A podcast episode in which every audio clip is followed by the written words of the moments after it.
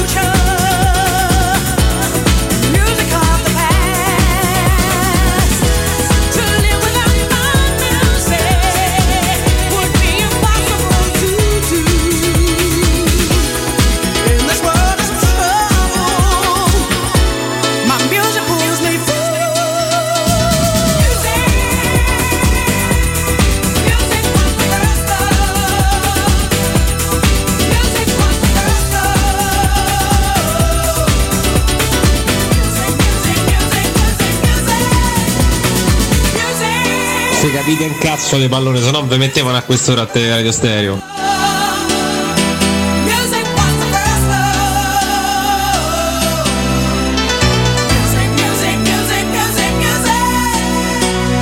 Ragazzi, per parlare in diretta con noi dovete fare lo 06 88 52 1814.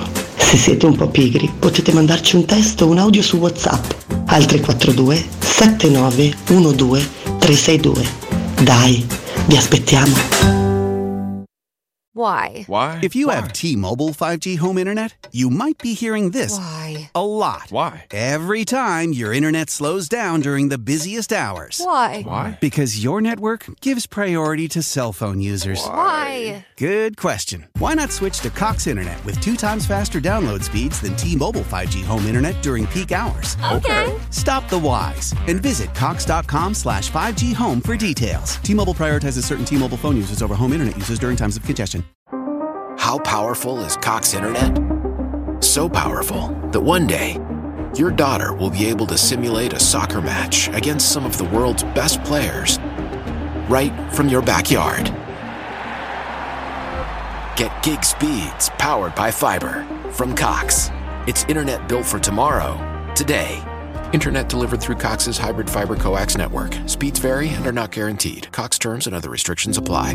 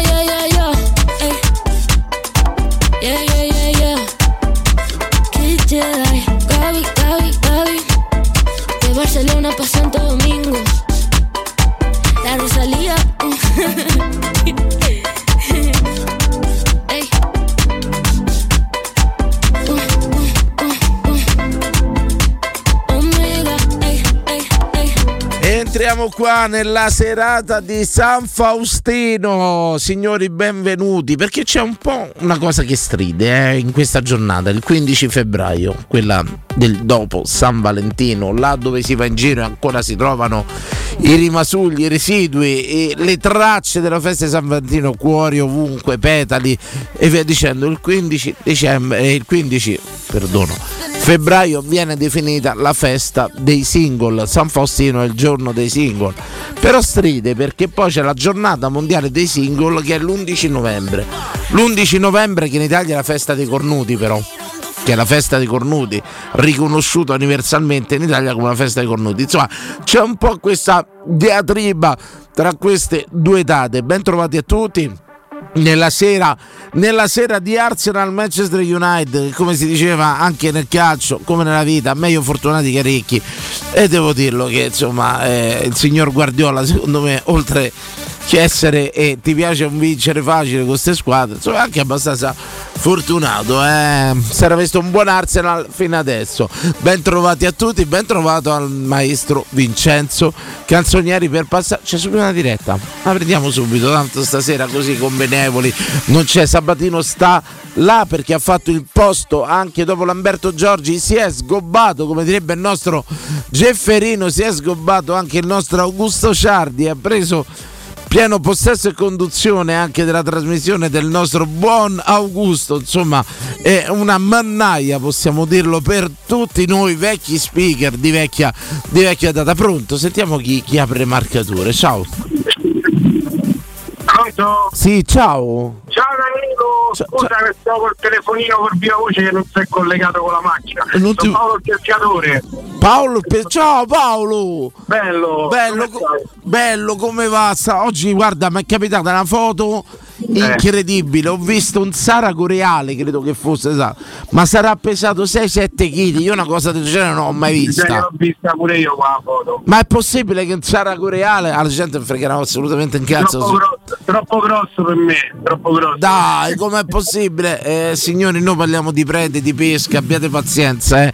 Chi non è andato a pesca eh, non può capire, ma vedere certi tipi di pesce che poi negli anni diventi pure... A me dispiacerebbe ammazzare un pesce del genere, non so te Paolo. Guarda, lo, lo avrei rilasciato io, lo avrei rilasciato. volentieri lo faccio con le spigole. Quelle piccole, cioè fino a un certo peso le rilascio. E quando sono grosse, che sono mamme che hanno le uova, le rilascio uguale. Bravo, sono diventato io ormai, diciamo che tanto che non vado a pesca Paolo, ma sono diventato come te, oltre il gusto della cattura, quindi non, non- non provo nient'altro, anche perché non è che mi metto a cucinare pesce e tutto quanto, insomma. Però, su- sul letto di patate stanno bene, eh. sì, no, no, per carità, ma ci dovrei avere chi mi fa, chi mi chiama e tutto quanto. Qualcosa potremmo organizzare, so- sono sincero, sono diventato un pescatore di quelli proprio. Ecco, per esempio, lo sai, ti racconto una cosa, Paolo. Vi faccio una cronistoria anche perché c'è ascolta la trota. È un pesce molto delicato per chi non va a pesca. È La, vero. la trota muore subito, purtroppo. È un bel combattente a livello di pe- piscatorio. Però, diciamo, quando l'ha tirata fuori dall'acqua, provi a slamarla, è un pesce che muore facilmente. È E- delicata, È delicatissimo. A me, a me dispiace tanto. Infatti, ho mezzo, ho mezzo chiuso con le trote perché ormai. Eh, Te devo portare al mare con me, guarda, io ho detto pure a Federico, andando a prendere Federico all'aeroporto. Memoro Federico Risi? No, Federico quello che che è venuto da te e che vi siete visti pure la partita in curva, che è venuto pure giù a studio. Ma come no? Ho capito, ho capito, ho capito. Sì, sì, sì, assolutamente. Sta ritornato a Londra, a Eh, prendere. Memoro per farmi una pescata. È andato a Londra, ragazzo. Esatto, con la fanciulla. Hai capito? Eh, Che- che va- a Londra è un'altra Pensa cosa. che volevo andare a Londra pure io. Sono sincero che non c'ero mai stato. Io sono stato a um, Sheffield, sono stato a, um, coso, a Newcastle, ma non sono stato a Londra particolare. Solo che adesso c'ho nel passaporto. Esatto, però adesso non ci vuole tanto per farlo, eh. Ma, Ci ma come no? C'ho un- ho letto un articolo proprio ieri. File interminabili per i passaporti. Ma non è, guarda, non è proprio così. Federico l'ha fatto in 15 giorni. Addirittura. Senza raccomandazioni, senza niente. Quindi diciamo che se lo fai per tempo, pure il costo adesso dura 10 anni, mi pare. Quindi, Ah, eh, ho letto, eh, code per i passaporti. Governo, guarda, te leggo. No, questo è un articolo vecchio, scusami, sta leggendo l'articolo del, 20 del 2022. Insomma, l'avevo letto pochi giorni fa, questo articolo eh, riguardo eh, i passaporti che c'erano un po' d'entoppi. Però, insomma, ma a prescindere da questo, io ritengo dimenzia- demenziale sta cosa dell'Inghilterra.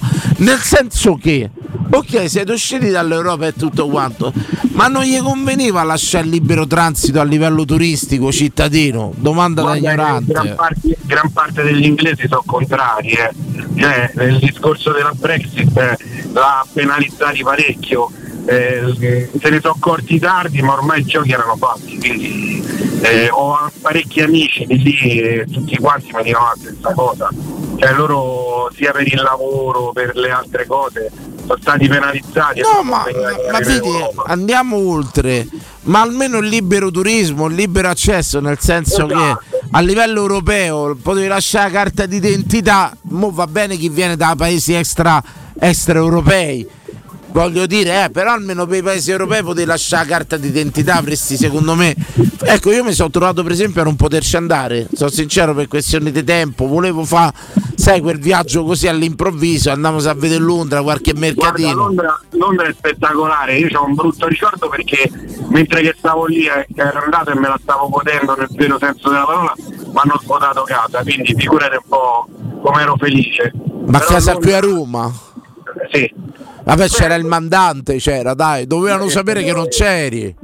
ma che te devo dire? So solo che la sera prima che ritornassi, quindi cioè il lunedì sera. Una volta che mi parti per l'Inghilterra, questi ti imboccano a casa, qualcuno gli ha detto, quello è un parente tuo, sai, sì. No, però qualcuno mi ha visto con le valigie quando uscivo. Probabile, pa- probabile. Là non c'erano i tempi d'Alexa con la telecamerina che te collegavi e te facevi vedere casa, eh. Eh, ma- Alexa, fammi vedere l'ingresso di casa.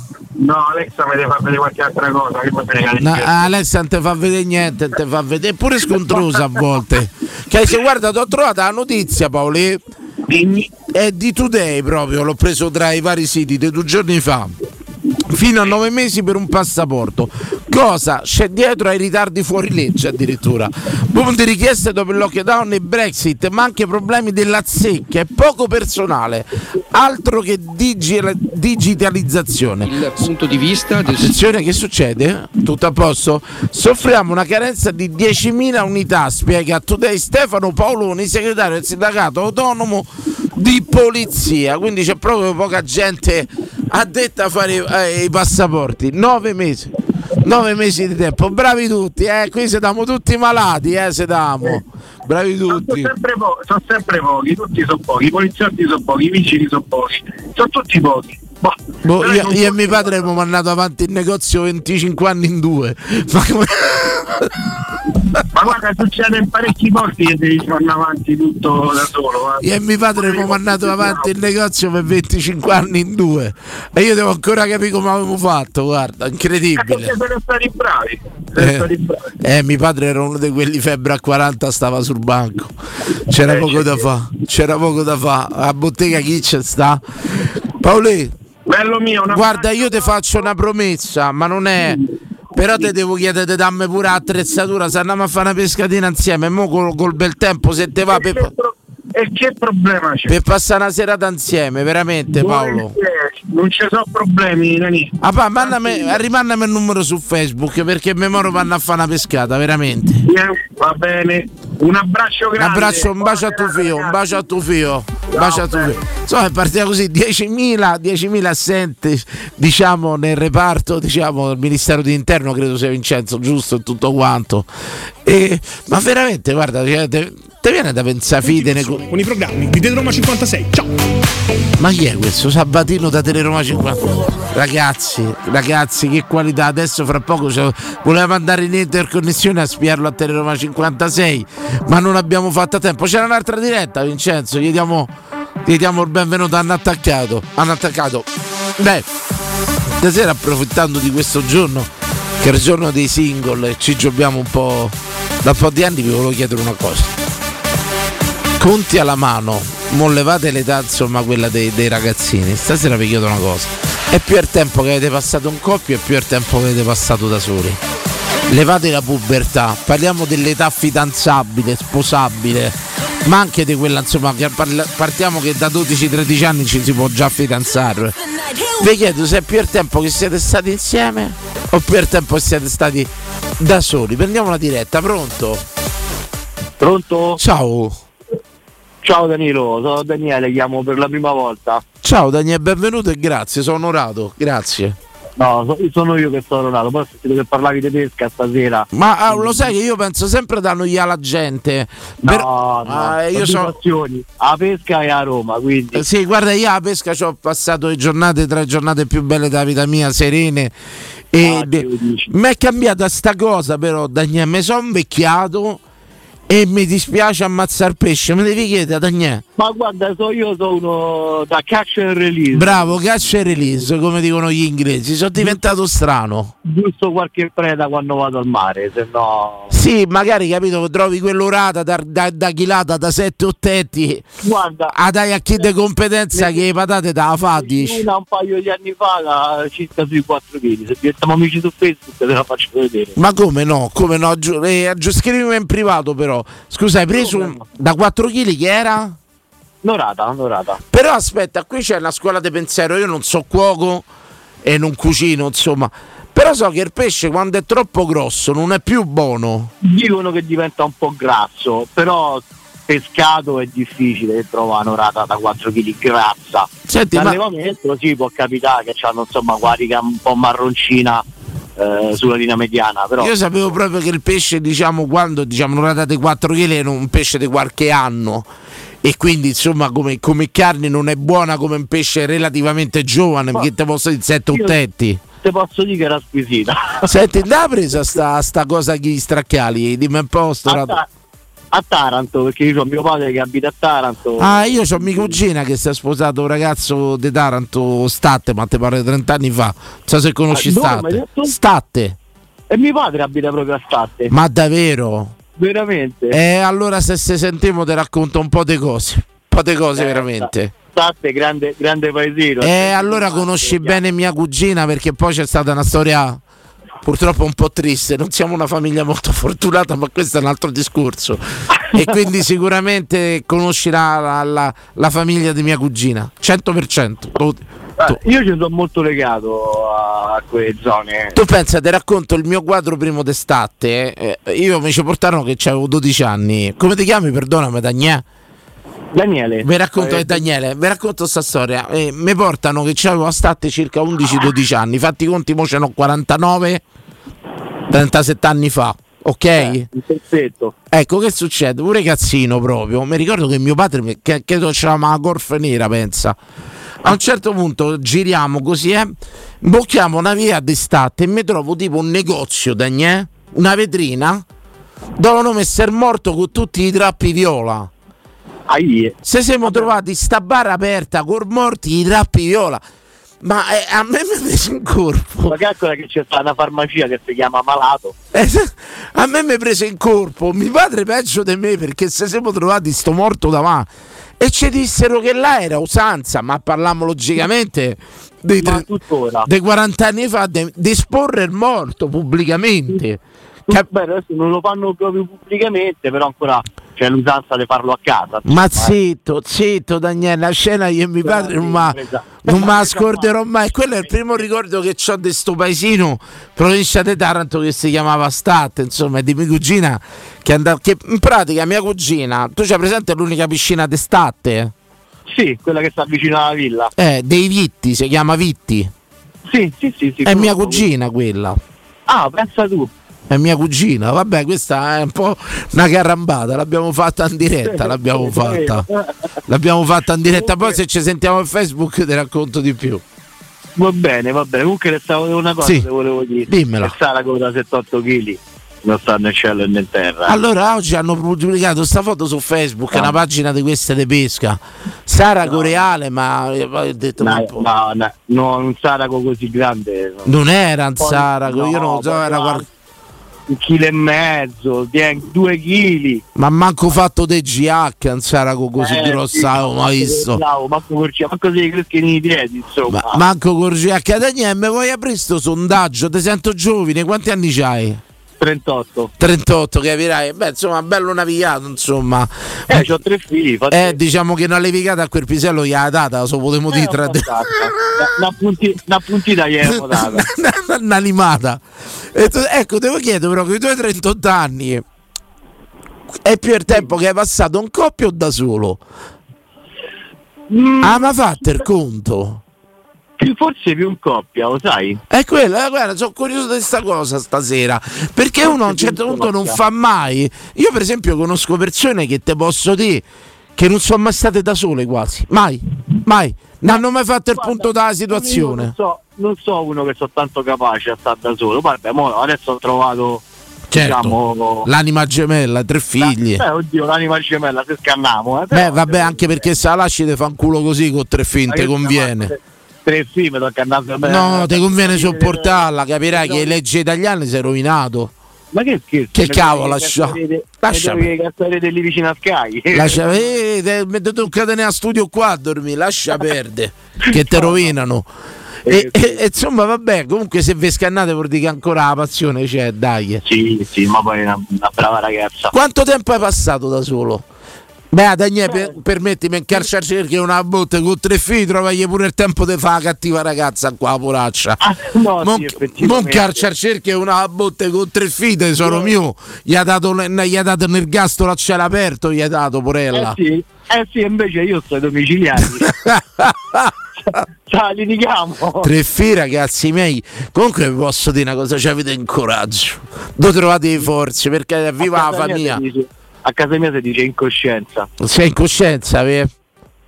È un pochetto, eh. Perché proprio la forza, Sono l'energia. belli, so belli, eh, Sì. sono pezzo dei core, per carità di Dio.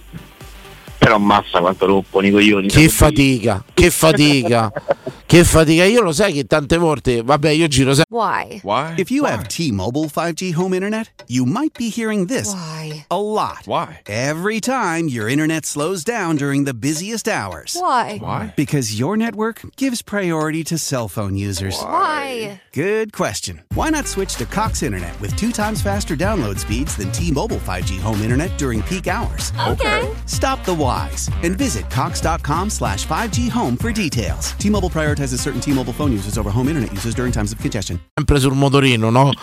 E la mattina, diciamo 8 8 e un quarto, esco già a moto. Vedo ste madri tipo che lanciano i Fiat stasili, porelli, e le vedi che ripartono tutte di corsa. E, eh sì, ti giuro, tante volte capisco che devono andare al lavoro, va a sapere che devono fare. Vedi proprio che piano sti ragazzini, un altro poi gli tirano dentro, gli tirano. Sì, Eh, devono levare.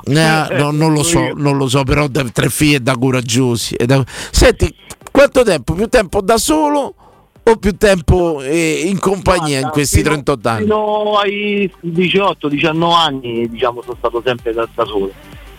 Poi mi sono cominciato a fidanzare, e praticamente sono quasi sempre stato fidanzato. Sempre, non c'è avuto il momento sabbatico, la pausa anno, Sì, due sì, anni. Sette mesi, un annetto. Ah, vabbè, cioè, insomma, io ho conosciuto gente che ha lasciato uno sempre perché aveva trovato un altro. eh. No, no. Io ho dei casi disperati nella mia vita di gente che non ha passato un giorno da solo.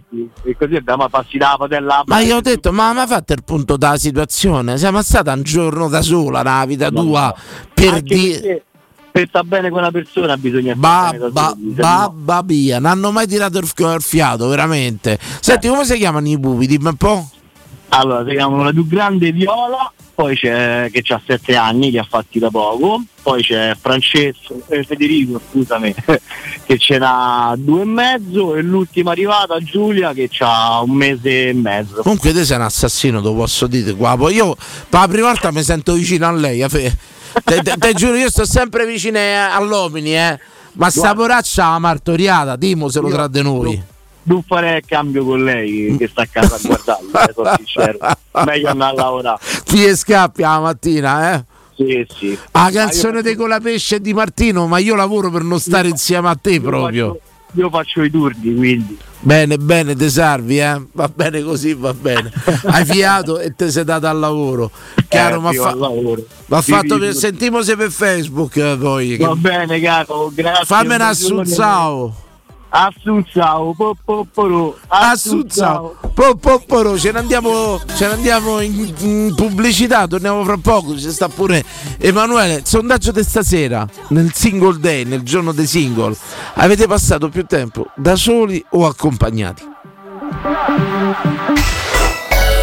Pubblicità. Nei tre centri usato Valentino ti attende uno straordinario extra sconto fino a 2000 euro su oltre 1000 auto in pronta consegna. Usato certificato e selezionato di tutte le marche, con 110 controlli certificati, garanzia ufficiale fino a 24 mesi. E finanziamento tutto incluso con polizza furto e incendio, polizza conducente e altro ancora. Centri usato Valentino, aperti 7 giorni su 7 dalle 8 alle 20 non stop, in via Tiburtina 1097, via Tuscolana 1233, via Prenestina 911. Tutte le offerte offerte su valentinoautomobili.it. Ciao amici, sono Maurizio Battista. Dei ricercatori hanno scoperto che la casa è il posto al mondo dove si è più felici. Secondo me, sti ricercatori erano tutti scapoli. Se vuoi essere veramente felice, vieni da Orsolini. Approfitta dello sconto in fattura del 50% su bagni, pavimenti, infissi, caldaie e condizionatori. Prendi appuntamento su orsolini.it. A me personalmente sta ricerca me convince. Orsolini sì. Felice la tua casa? Felice tu. Vieni da Orsolini.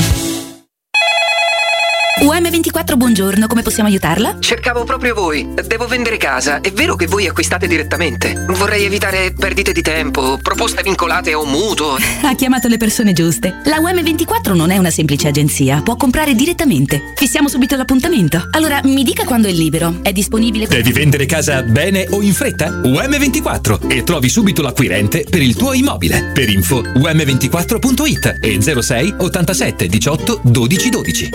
Teleradio Stereo 92.7 Teleradio Stereo. 92.7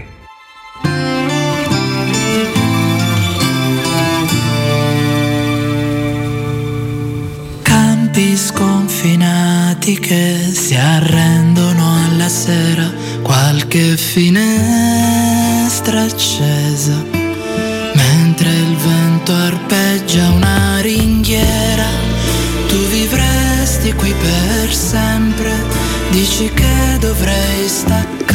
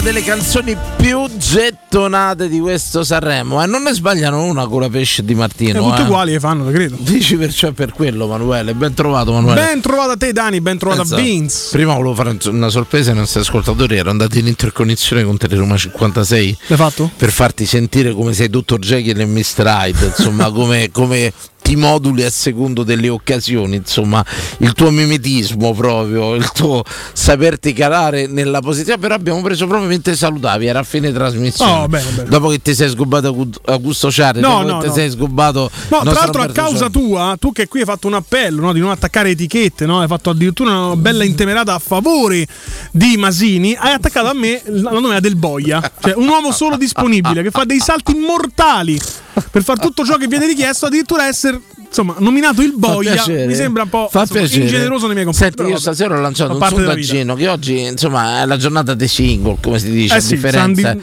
San Quintino là com'è Sì, sì. San eh, Beh, comunemente chiamato San Disperatino anche. San Di- come si chiama questo oggi? San Salvatino. No, sa- tutto perché, perché è una cosa disperata Eh, si chiama eh, San Sabatino. San scusa. Sabatino, abbi pazienza. e, e oggi ho lanciato sto sondaggio. Avete passato una vita più tempo insieme o da soli?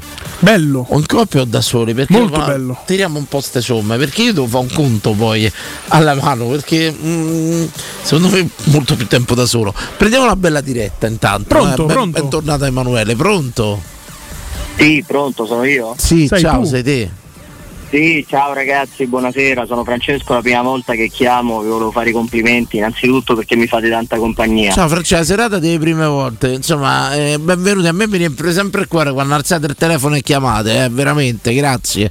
Grazie a voi, senti Dani, ti volevo dire una cosa, quel ragazzo di prima ti sei stupito dei tre figli, mi sa che io lo batto. Io faccio 35 anni il 22 marzo, quindi tra un poco e ho 5 figli. No, vabbè, tu sei un eroe. A cioè- te non ti è mai arrivato il volantino di Euronix dentro No, casa, dai, aspetta, diciamolo. aspetta, No, no, eh, no, la cosa che fa ridere è che se tu vieni a vedere la stanza da letto mia e di mia moglie, perché ci siamo sposati da giovani. No, ma io ti devo fare una domanda però prima. Fai parte di qualche setta, qualche religione strana? Ce lo guarda, ce lo dico. Neocatecumenali si chiamano quelli che fanno tanti figli, no? Dimmi qualcosa, dimmi, dimmi la verità. La prima che te devo domandare è questa. Bravissimo, ce lo chiedono tutti e, tu, eh, e rispondiamo sempre no, No. assolutamente no e detto tra di noi ci stanno pure un po' sulle palle. Cioè, eh, raccontaci, ragazzi, trovare una famiglia da 5 persone in Italia, innanzitutto ti faccio due domande, raccontaci questa scelta, se è una scelta, e raccontaci se lo Stato premia, insomma, chi decide di figliare come voi, insomma. Ma guarda, allora devo dire che sicuramente sto governo, ma anche il governo precedente, comunque ci sta dando una bella mano con gli assegni unico Beh. familiare, perché prima sotto questo punto di E vista. come non fai è se che- no? Con 5 fisi non ti aiutano, ma come fai? Ma guarda, io faccio due lavori perché io sono un legale, sono un avvocato e faccio anche l'istruttore di tennis. Mi divido, non, non puoi capire. Ovviamente il secondo lavoro l'ho ripreso a fare dal terzo figlio. Io, io Amore mio, mi rimetto in campo, gli ha detto. Esa- bravissimo, mi rimetto in campo anche per scappare da casa, come diceva il ragazzo di prima, perché calcola che non ci sto mai, o sto a studio o sto sui campi da tennis. Senti, fino al terzo però io ci arrivo, sabato Sì. ci arrivo fino al terzo. E il quarto e il quinto ci devi raccontare però. Aspetta, però il quarto, aspetta, però devo essere sincero, Sì. il quinto mi deve ancora nascere, però cioè adesso se va tutto bene, insomma, incrociamo le dita con i dovuti scongiuri, mi nasce il 25 agosto, ma per adesso sta procedendo tutto alla grande. Beh, beh, credo che ormai, ormai il forno è testato. Ma, che- ma stai parlando della mamma de- dei suoi figli? Ma che stai dicendo? Camparato, senti quest'altro.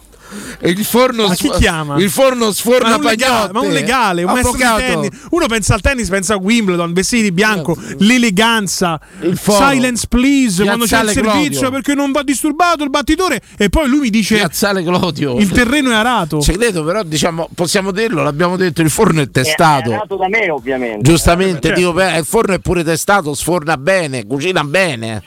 No, ma calcola che io dal punto di vista tennistico sono stato pure un buon giocatore perché sono arrivato a 16-17 anni in C1. Ah, cavolo. Eh, sono, sono stato insomma nel giro della nazionale, poi mi sono dovuto fermare. Hai fatto un Sei più film. da dritto o da rovescio?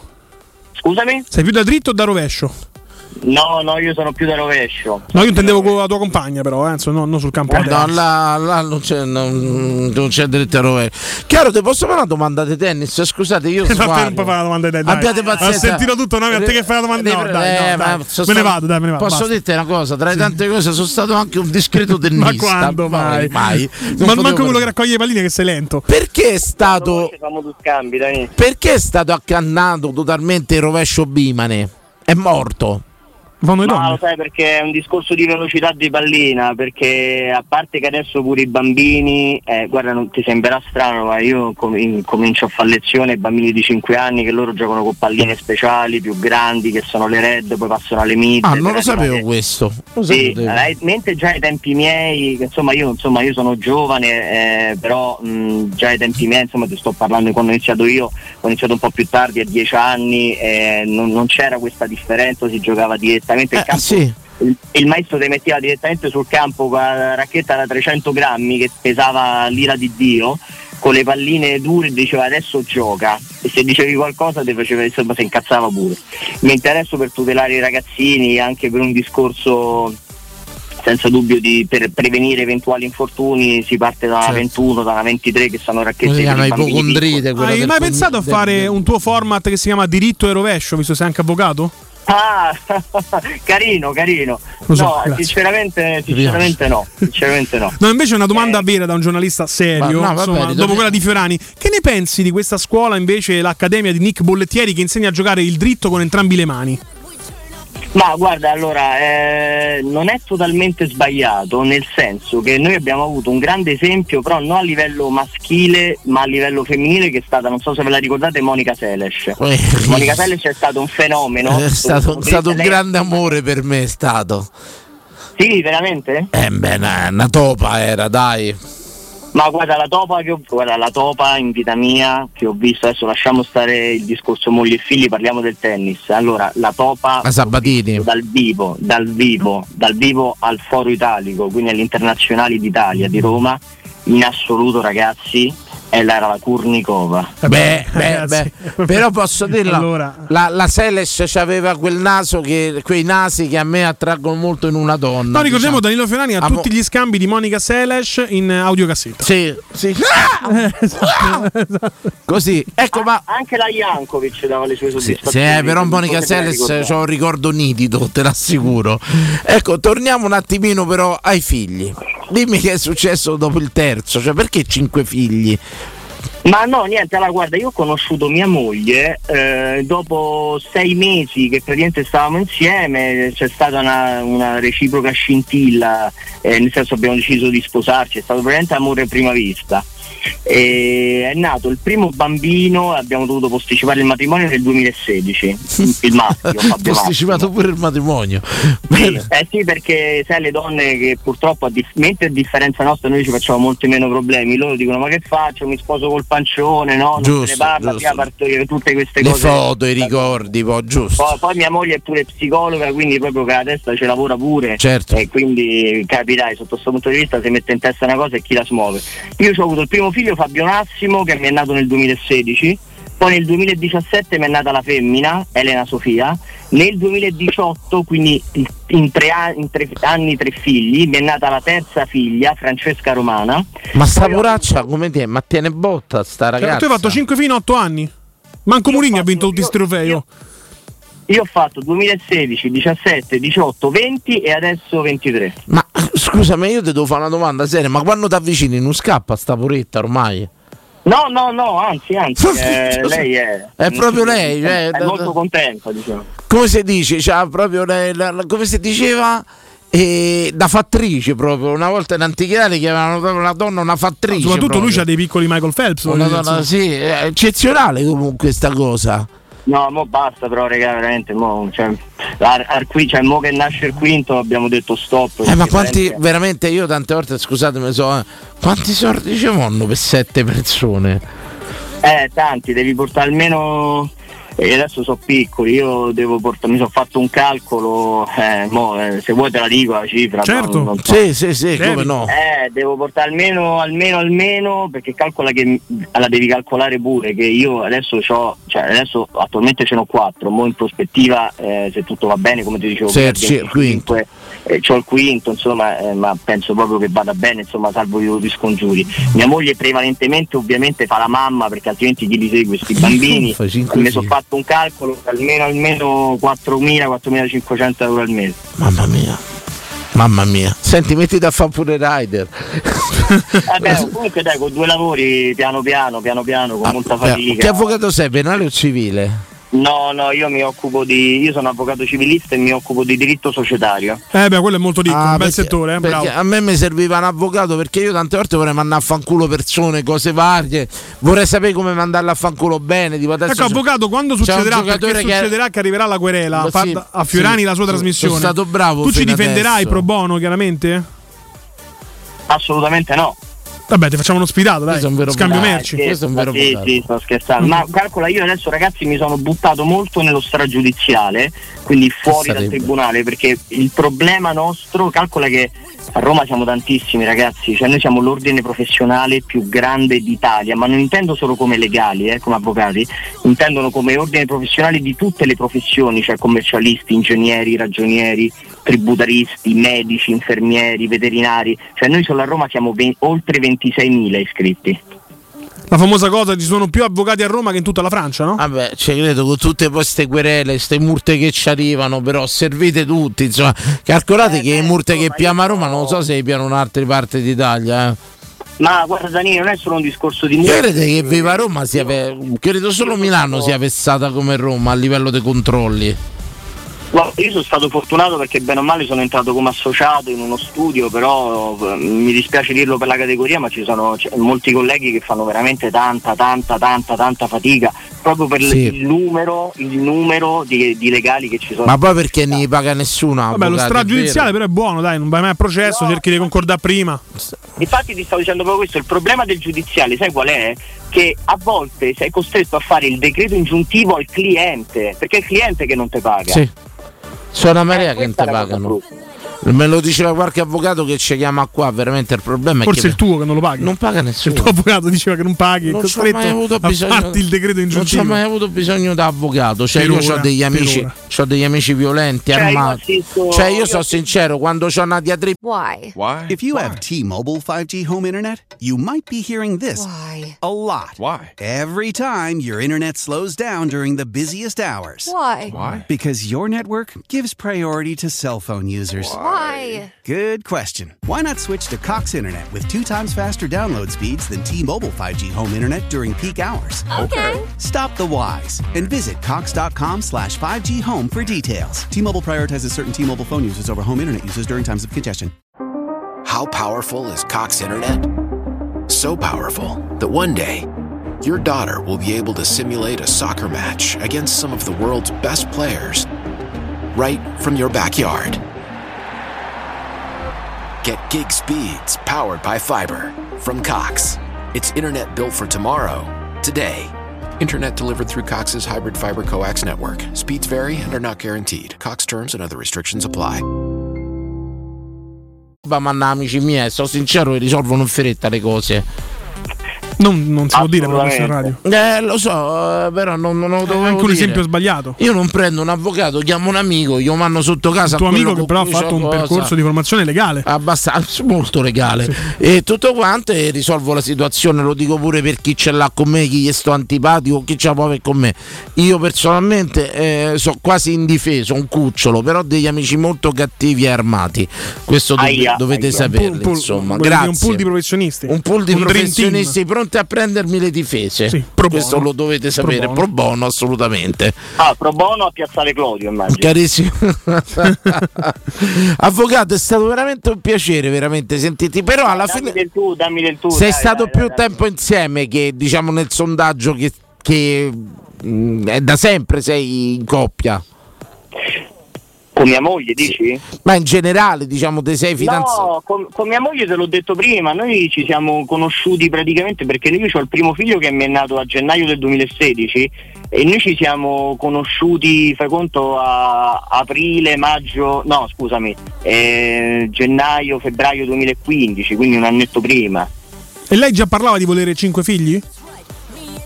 No, noi non parlavamo manco di matrimonio, a dire la verità. Che Siamo usciti carucci, così, ci trovavamo bene, poi dopo una settimana, sì, buonanotte, dopo tre mesi, quattro mesi abbiamo deciso di sposarci e da cosa nasce cosa. Bene, chiaro- Questi tre mesi di convivenza o da Basta, separare? Voglio sapere. interrogatorio. No, no, non abbiamo mai convissuto, io stavo, io stavo a casa de- ancora dei miei genitori e lei stava a casa dei suoi. Secondo me ha messo incinta col petting. No, questo proprio col texting, sì, questo il messaggio. ragazzo proprio c'ha l'ormone proprio quello Bizzarrino. no, proprio, Però me ne fai 6 almeno, dai, chiudiamo a 6. No, no, no, no, che chiudiamo a 6, no, no. Dai, 6 stiamo- Sabatino, Ma che sta 6. fa la trattativa? Sei figli, caro. Ti No, perché ringrazio. penso che dopo il quinto adesso non, non ci sarà più possibilità di averne altri, insomma, ci siamo capiti. Ho capito. Grazie, caro. Mo fai un assunzao? Assunzao, po po parò. Assunzao, po, po, porò. Grazie avvocato. Zio Smith, dire che gli sto sul cazzo è un eufemismo, zio Smith. diciamo che è poco, è pochissimo assolutamente. Ma la cosa è reciproca e contraccambiata, zio Smith, Vabbè, tranquillamente. Come? Chi ce l'hai? Con un ragazzo che mi aveva scritto una cosa, io gli ho detto in sincerità, insomma, quello che è rica- ricambiata riccamente proprio, riccamente. La conversione da gas, ma che è sta cosa di Gasdorp? Mi spieghi? Beh, Mourinho ha detto che mm, non c'è niente col giocatore. Lui si è comportato male da non professionista contro il Sassuolo. Eh, Mourinho ha esagerato nell'esternazione pubblica, ma non c'è niente. Il rapporto è ottimo e Karsdorp ha detto che vuole dare il meglio per la Roma. Ah, bene, Quindi bene, è bene, pacificato e non lo reinserito nel gruppo. Le assenze delle ultime settimane erano dovute a problemi fisici, ma non c'è nulla. Karsdorp è abile e arruolabile. Pronto? Ciao a tutti. Ciao. Ciao. Ciao, come state? Bene. Bene. Tu? Ciao Dani, mi hai riconosciuto? Io sì, secondo me sei Dino. Pure per me. No, ma che sta di? No. Eh, Di Appia. Ah, amico mio, ciao, bello, come stai? Eh, eh, di avanti, te volevo sentire. L'amico mio camminatore di Via Appia, ci incontriamo spesso. Bello, che mi dici? Tutto bene? Sì, sì, sì, no, ti volevo dire una cosa. Dimmi. Che io non sono andato a pesca, però ho lavorato per una pescheria per 6-7 mesi. Ah, credo che sia un mestiere abbastanza impegnativo e anche ingeneroso sotto certi Però punti. mi sono divertito una cifra. Ti piaceva? Sì, sì, mi piaceva. A me mi dicono che capan pesce e mi sento male io. Non fa Io proprio. non, non mangio, solo l'odore mi dà No, fastidio. non fa per me, non fa fece te ti trovavi bene, caro, a capa il pesce. Sì, mi sono divertito, era al mercato, bello. Sti occhi che vanno dappertutto. Che poi non si trova più la gente che fa sti mestieri. Come mai hai smesso, bello mio? Eh, perché mi pagava poco. Vabbè. Ho trovato di meglio. Eh, purtroppo è sempre così, è sempre dice sti mestieri non può fare più nessuno, ni paghino, ni pagano, assolutamente. Senti, qual era il tuo pesce preferito? Eh, sono andato a step, prima la dici, poi mi piacevano la cifra i polipi e poi eh, i calamari. Senti, ma è vera, io ti devo fare una domanda tecnica. Io so, mi piace tanto il porpo. Ma è vero che si riconosce il porpo indiano dall'Indonesia, da quello del Mediterraneo, dal colore? È vera sta storia? Beh, Non mi razzismo. stai chiedendo troppo. È però. razzismo. Dice che il porpo delle- quello va. indiano è più scuro di quello del Mediterraneo. Tutti i polpi uguali. Sono tutti i polpi uguali, bene. Eh, a me mi era arrivata sta cosa. Che dirà non, polpa gonu? non ti, risu- non ti risulta? No, io l'andavo a prendere a Fiumicino. A fi- ah, andavi proprio. Quindi era porpo uno strano. Aspettavo le barche. Era proprio porpo uno strano, là dove sta Bastianelli, il ristorante a Navi. Bravo. Che bello. molo, Quanto bello. mi piace quando rientra nei bar che la gente va là a comprare pesce, fighissimo. Una cosa che mi piace tanto. Bello mio, se vediamo presto. Sì, va bene, buon lavoro. Buonanotte, grazie di avermi chiamato. Ciao a tutti. Ciao bello, Ciao, ciao, ciao ciao ciao ciao ciao. Non gli ho chiesto, non gli ho chiesto della coppia. Sabati, tu sei stato più tempo da solo in coppia? single, single. Più tempo single? Ah, Assolutamente. Te, te facevo uno che sta sta da Ah, solo, ma come fai a stare sai? più tempo in coppia, scusa? eh? A meno che Ma non leva l'età non avanzata. fidanzabile. No, comunque più single. Più Sì. single che in coppia. Guarda, faccio tre anni, tra dieci giorni con la mia ragazza attuale, è la storia più lunga che ho avuto. Ma single per scelta delle altre o scelta tua single? Scelta, diciamo, mia. Mia, dai. 0688 52 1814 vi abbiamo chiesto stasera nel giorno del single day se siete stati più tempo da soli o in coppia nella vita secondo due conti che vi potete Ma fare te te la faccio sta domanda. Ciao Alessandro come? Te- Troppo scontata.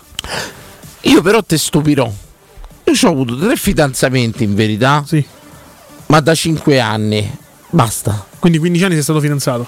Sì. Cioè 50 anni, quindi sei stato più single. 35 anni però di quelli Togli là 20? come?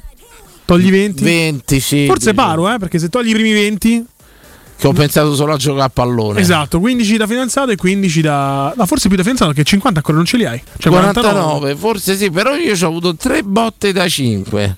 Tre botte da 5. Ora, un giornalista d'inchiesta, un giornalista Come mai proprio avanguardista cinque? Come inchiesta- non sei arrivato alla Ma avresti dovuto chiedere se in questi tre- tre- queste tre botte da 5 ero stato fedele.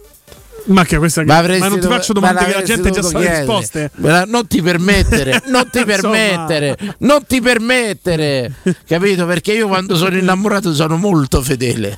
Pronto? Pronto? I due Ciao. anni e mezzo davanti valgono. belli. No. Ciao, Belli, bello. Federico. Ciao Fede, Ciao, Fede. benvenuto, bello, Oh, ciao. Io, io ti sto ancora aspettando per gli adesivi, eh. Do ti devo portare? Io ti sono. Come ti devo portare? Ma hai detto lo stadio? Io sono Oh. a Mezzi Boys.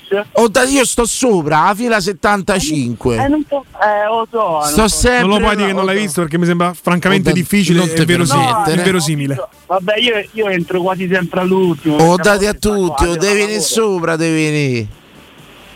Vabbè, allora, vabbè, con Salisburgo ci stai? Mi porto sì, sì, ci sto, certo. Allora ci vuoi dire venga ci Mi sta. porto sempre, Io quando- tranquillo. Io quando vino da mi ricordo manca la cantante, avevo sparato a cazzo per quinquennale un mese fa. Ma mi porto sempre, calcola mi metto pure fuori a darli a 2 euro l'uno. Ma come non l'ho pagato io? Cioè, ma che ci guadagni due volte? Mi metto accanto a quello dei borghetti a vendere, capito? Io se stanno alla chiacchiera, ci mancherebbe. Ma come no? Stiamo là. L'altra volta, ragazzi, è stato veramente carino. Si è messo là a vedere la partita con me. Mi fa piacere, veramente. Bello, mettono bello. là così. Che poi ci ripensano. su. Dopo 10 minuti di partita ci ripensano, insomma. Però va bene così. Io Va a giocare a pallone e sto tornando a casa, di che stavate a parlare? Che me- Allora, oggi è detto il single day, oggi è giornata di singolo. Io ho fatto una domanda. Ok. Sei passato più tempo nella tua vita da solo o in coppia? Fai un conto rapido, una cosa Eh, alla mano. sai che, allora, io ho 28 anni, c'ho. 28. E se ti dico che ho passato più tempo single, ti dico una stronzata. Vedi? Io Vedi? ho avuto pure storie, ho avuto una storia lunga dai 14 ai 21 anni, dai 7 anni. Madonna, Credo proprio che ho iniziato le, le superiori e Bellissimo.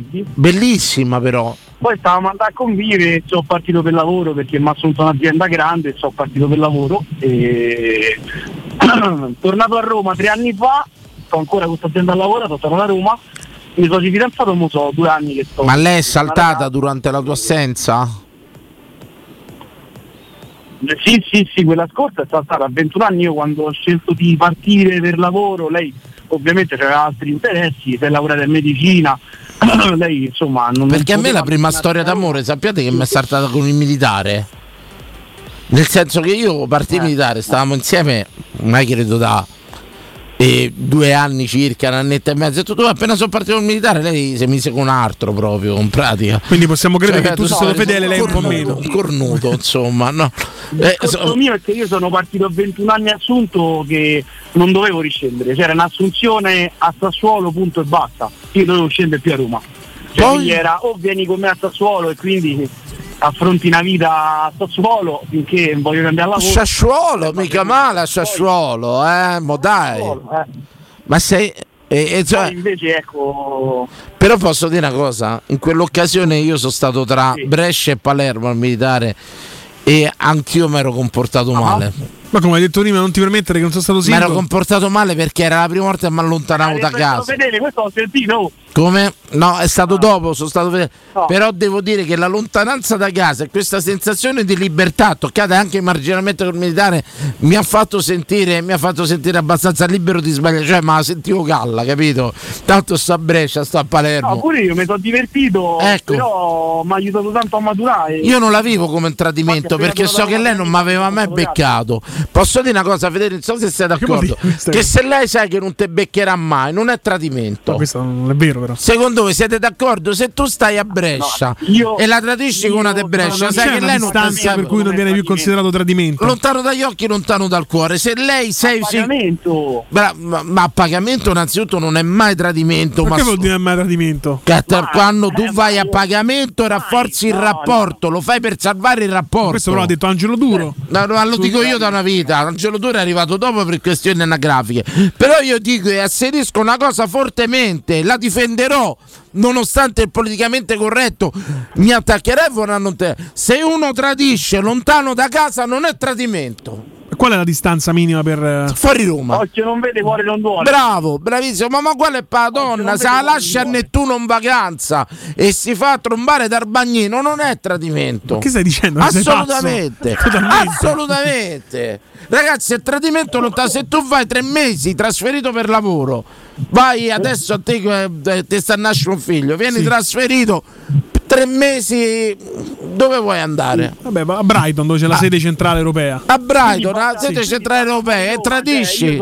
Fai un'avventura a Brighton, non è tradimento. per me lo è. Io sono nativo da Alessandrino, no? Sì. Io sono nato e cresciuto all'Alessandrino. Ecco, al bar del Marco Bombolotto. Simone. Al bar del Bombolotto. Molto a Marco Simone. Sì. Quindi io adesso, se tradi- anche se convivo, io tradisco comunque non vale come tradimento perché io comunque sono nativo di Roma. Giusto? Ma assolutamente, cioè io ti dico già Marco Simone cosa è il giocatore del Milan? E come? No, è una zona che è stata intitolata, ma non c'è, se- è un'analogia. Però io ti dico una cosa, già uno che abita a Marco Simone, se si scopa una da Barduina, stiamo ai limiti del non tradimento. Stiamo ai limiti del non tradimento. Però io asserisco fortemente, insisto che se uno una stanno fuori Roma, lontano dal nucleo familiare, hanno un'avventura, non è tradimento. Ma questo è il tuo pensiero? È una sopravvivenza, è natura, è natura. natura, natura- Perché tu lo La fai natura ti ha fatto le mani e non lo, non prende, tradire. non lo prende per vigliaccheria. Ma lo è. Lo fai solamente perché sei sicuro che non la ferirai il tuo compagno. Che è proprio la definizione di vigliaccheria Capito? questo però. Capito? insomma, cioè, Quindi non è tradimento, è solo un- La tua richiesta è respinta. un'esecuzione dei tuoi istinti primordiali, sapendo che non ferirai, quindi atto d'amore estremo. Non ferirai assolutamente il tuo partner. Eccezionale. Vigliacco. È il vero amore quello, tradire sapendo che non sarai mai beccato. Che cosa non è il vero amore? È vigliaccheria e basta. Prego, caro. Comunque, allora, mo, due, due, due stronzate ho sparate, mo sto torno a casa che mi sto aspettando. Caro mio, torna là. Ovviamente, Chiedono ma che zona è Marco Simone? Gli, gli spieghi dove si Capito? colloca Marco Simone? Che bella zona. Come lo sa? E spiegaglielo, Molto prima, sta prima di Guidonia, sta prima di Guidonia. capito? Prima di Guidonia sta. Avete capito Io ragazzi? appena esci dal raccordo sulla Tiburtina poi, è un chilometro. Ah, stai a Chiasar Monastero, là Sono vicino. paesano comunque, questa è Eh, la sì, verità. sì, vabbè. Sono diventato paesano e questa è la verità. Tra Sassuolo e Indostavi, insomma, voglio di sempre fuori Roma sei Vabbè, Io rimasto. vi ringrazio della compagnia. Te grazie Io a te. S- Grazie a te per la chiamata. a te per la chiamata e vorrei. Un abbraccione, forza Roma. Faccia un assunzao, faccia un assunzao. Dimmi tutto. Faccia un assunzao. Assunzao. Assunzao. Ci dicono sta vicino a Borgata UEA. Cos'è Borgata UEA? Ciao belli. Non lo so. Ciao, ciao. borgata UEA. Siamo venuti fin qua, siamo venuti fin E qua. E Varesi, no. Comunque sia, ragazzi, io sfido chiunque, sono pronto a f- affrontare chiunque sul lodo del non tradimento. Se tu stai a Milano per lavoro e vai con un'altra persona, non, non è tradimento perché sai che non la ferirai mai. Ma chi, l'ha- mai. ma chi l'ha detto? Mai. Tanto per cominciare, ormai con i social, quella persona anche a Milano può scrivere alla tua ragazza attuale. Quindi questa cosa che sei sicuro che lei non scoprirà mai, già viene meno. Assolutamente, assolutamente. Io insisto che il tradimento che io ho effettuato a Brescia, in quel del militare, dove lei era a Roma e lei reciprocamente. Ma non c'erano i social, Mi tradì con uno dei due, dei due leoni. Pensa, uno dei due leoni mi tradì. Due leoni, c'è presente dove sta? Con un uomo fuori Roma proprio, fuori Roma. Due leoni oggi Però si chiama Marco Simone. Asserisco che in quel caso io stando a Brescia e lei a Roma abbiamo sbagliato, ma non è stato tradimento. Perché facciamo finta che io. leva però lo sbaglio è stato il suo perché lei della Bresciana non è mai venuta a sapere. Io appena sono sceso dal treno c'è due amici carissimi che mi dissero solo guarda abbiamo visto lei con altro. Subito, appena sceso col treno, ero tornato in Ma licenza. forse lei voleva farti sapere che ti aveva tradito. No, Per non- questo ha scelto un virgulto ragazzone dei due leoni. Diciamo così? Pensa, gli sono nato pure due leoni. Gli sono Sei nato. Sì, sì, sì. E? Come? poi lo sai come tutti da Roma poi Ah, siamo tutti da Roma siamo. va bene va bene io ho tradito solo pagando qual è la sentenza assolutamente non è tradimento perché no? non è tradimento il sesso a pagamento non è tradimento è semplicemente un atto di No, però scusami, su questo principio totalmente Prendo- fallace, caro Danilo, se tu sei a dieta e vai al ristorante, non, non hai rotto la dieta, capito? Perché paghi. Assolutamente. Non che assolutamente. Assolutamente, è. È la classica, come si dice, il, come si chiama quando il giorno che mangi? Sgarro. Lo sgaro, quello. E quella è la sgarata, capito? Ma, allora, ma apri un attimo la diretta, pronto? Pronto. Ragazzi, buonasera, sono Abate Faria. Abate, io dovrei approfittare della sua buona volontà. Se lei mi, mi subisce la, la- la- la pubblicità in diretta e la riprendo a rientro, le va? Benissimo, non c'è problema. La va, lei intanto pensi a Loto Fiorani, ovvero Fiorani dice che lontano da casa non è mai tradimento. A tra poco. A tra poco. Pubblicità. Acquistare le zanzariere Z-Screen a febbraio? Sì, è il momento migliore! Entro il 28 febbraio, oltre alla super offerta a promozione Teleradio Stereo, per gli ascoltatori c'è un ulteriore buono acquisto fino a 75 euro, con la garanzia soddisfatto o rimborsato. Chiama subito l'800 196 866 o visita il sito zanzaroma.it. Z-Screen, la super zanzariera, con un super servizio e una super garanzia. Torna il tradizionale appuntamento con il Carnevale di Ronciglione. Domenica 5 e 19 febbraio, artisti di strada, street food e dalle 16 maschere e carri allegorici con il grandioso corso di gala. Il Carnevale di Ronciglione fino al 21 febbraio. Non mancare, scopri il programma completo su carnevaledironciglione.org. Ciao amici, sono Maurizio Battista. Dei ricercatori hanno scoperto che la casa è il posto al mondo dove si è più felici. Secondo me, sti ricercatori erano tutti scapoli. Se vuoi essere veramente felice, vieni da Orsolini. Approfitta dello sconto in fattura del 50% su bagni, pavimenti, infissi, caldaie e condizionatori. Prendi appuntamento su orsolini.it. A me personalmente sta ricerca me convince. Orsolini sì. Felice la tua casa? Felice tu. Vieni da Orsolini. Cambiare occhiali ti preoccupa, sai che è importante, ma può diventare una spesa in più per la tua famiglia. Noi di Ottica Salvagente abbiamo ideato la Promo Family, un mese intero dedicato a coppie e famiglie. Fino al 28 febbraio, se acquisti un occhiale completo da Ottica Salvagente, ricevi gratis un secondo occhiale. Tu fai il primo passo, al secondo ci pensiamo noi. Non perdere l'opportunità. Scopri la Promo Family con occhiale omaggio e gli indirizzi dei punti vendita su otticasalvagente.it. Teleradio Stereo 927.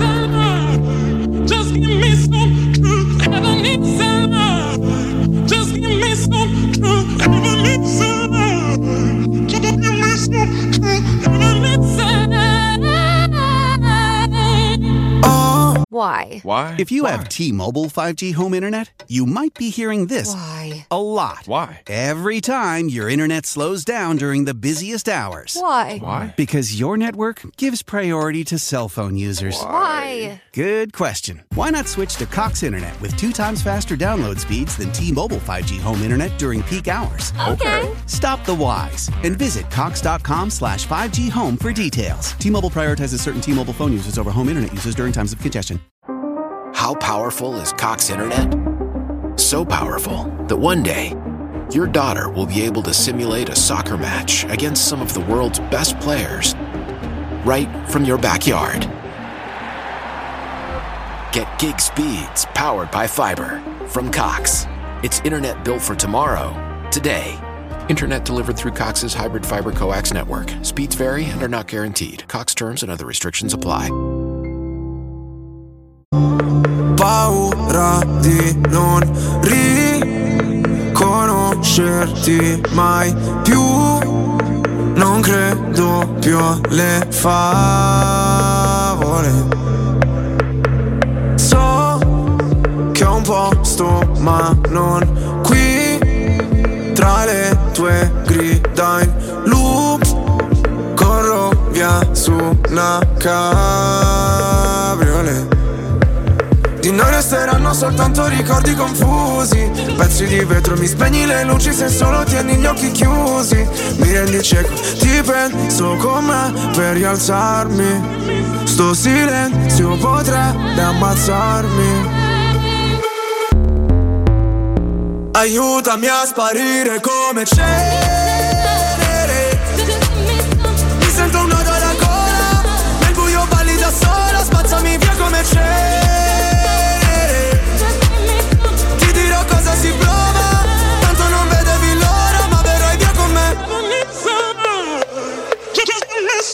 visto un paio di inferni alla porta. So che vedermi così ti impressiona. Primo in classifica ma non mi importa. Mi sento l'ultimo come persona. L'ultima volta che ho fatto un pronostico È andata a finire che mi sono arreso. Sai che detesto che citi l'oroscopo Ma non sai quanto con me ci abbia preso. Ti prego abbassa la voce. O da sta casa ci cacciano proprio. Ormai nemmeno facciamo l'amore. Direi piuttosto che facciamo l'odio. Ora ti sento distante.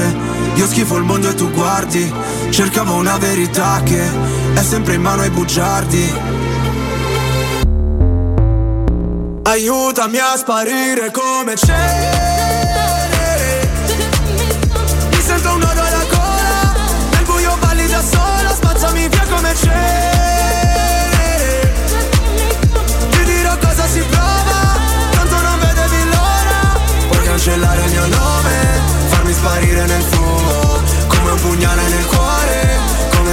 nessuno. Via come cenere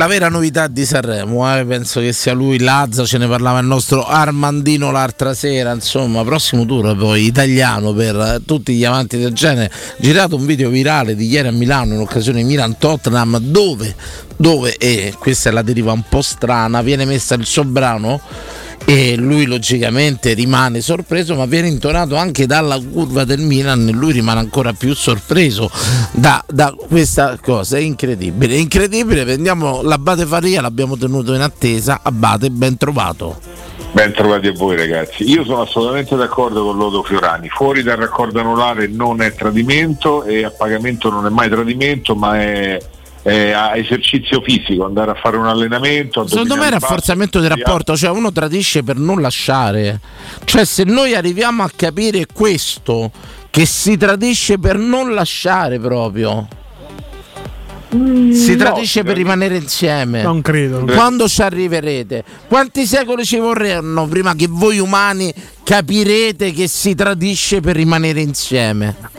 Non è proprio così, è così. secondo me, però certamente dopo che hai tradito torni a casa e sei molto più disponibile, sei molto più calmo, lasci molto più andare, fa benissimo il rapporto, sono d'accordo con Fiorani. E assolutamente insisto che se per dire l'Abate Faria vive in zona X adesso e domani parte per lavoro in zona Y e c'ha un flirt, è una cosa, ma non è assolutamente intrattenimento, ma è semplicemente godersi quel piccolo spaccato solitario della vita.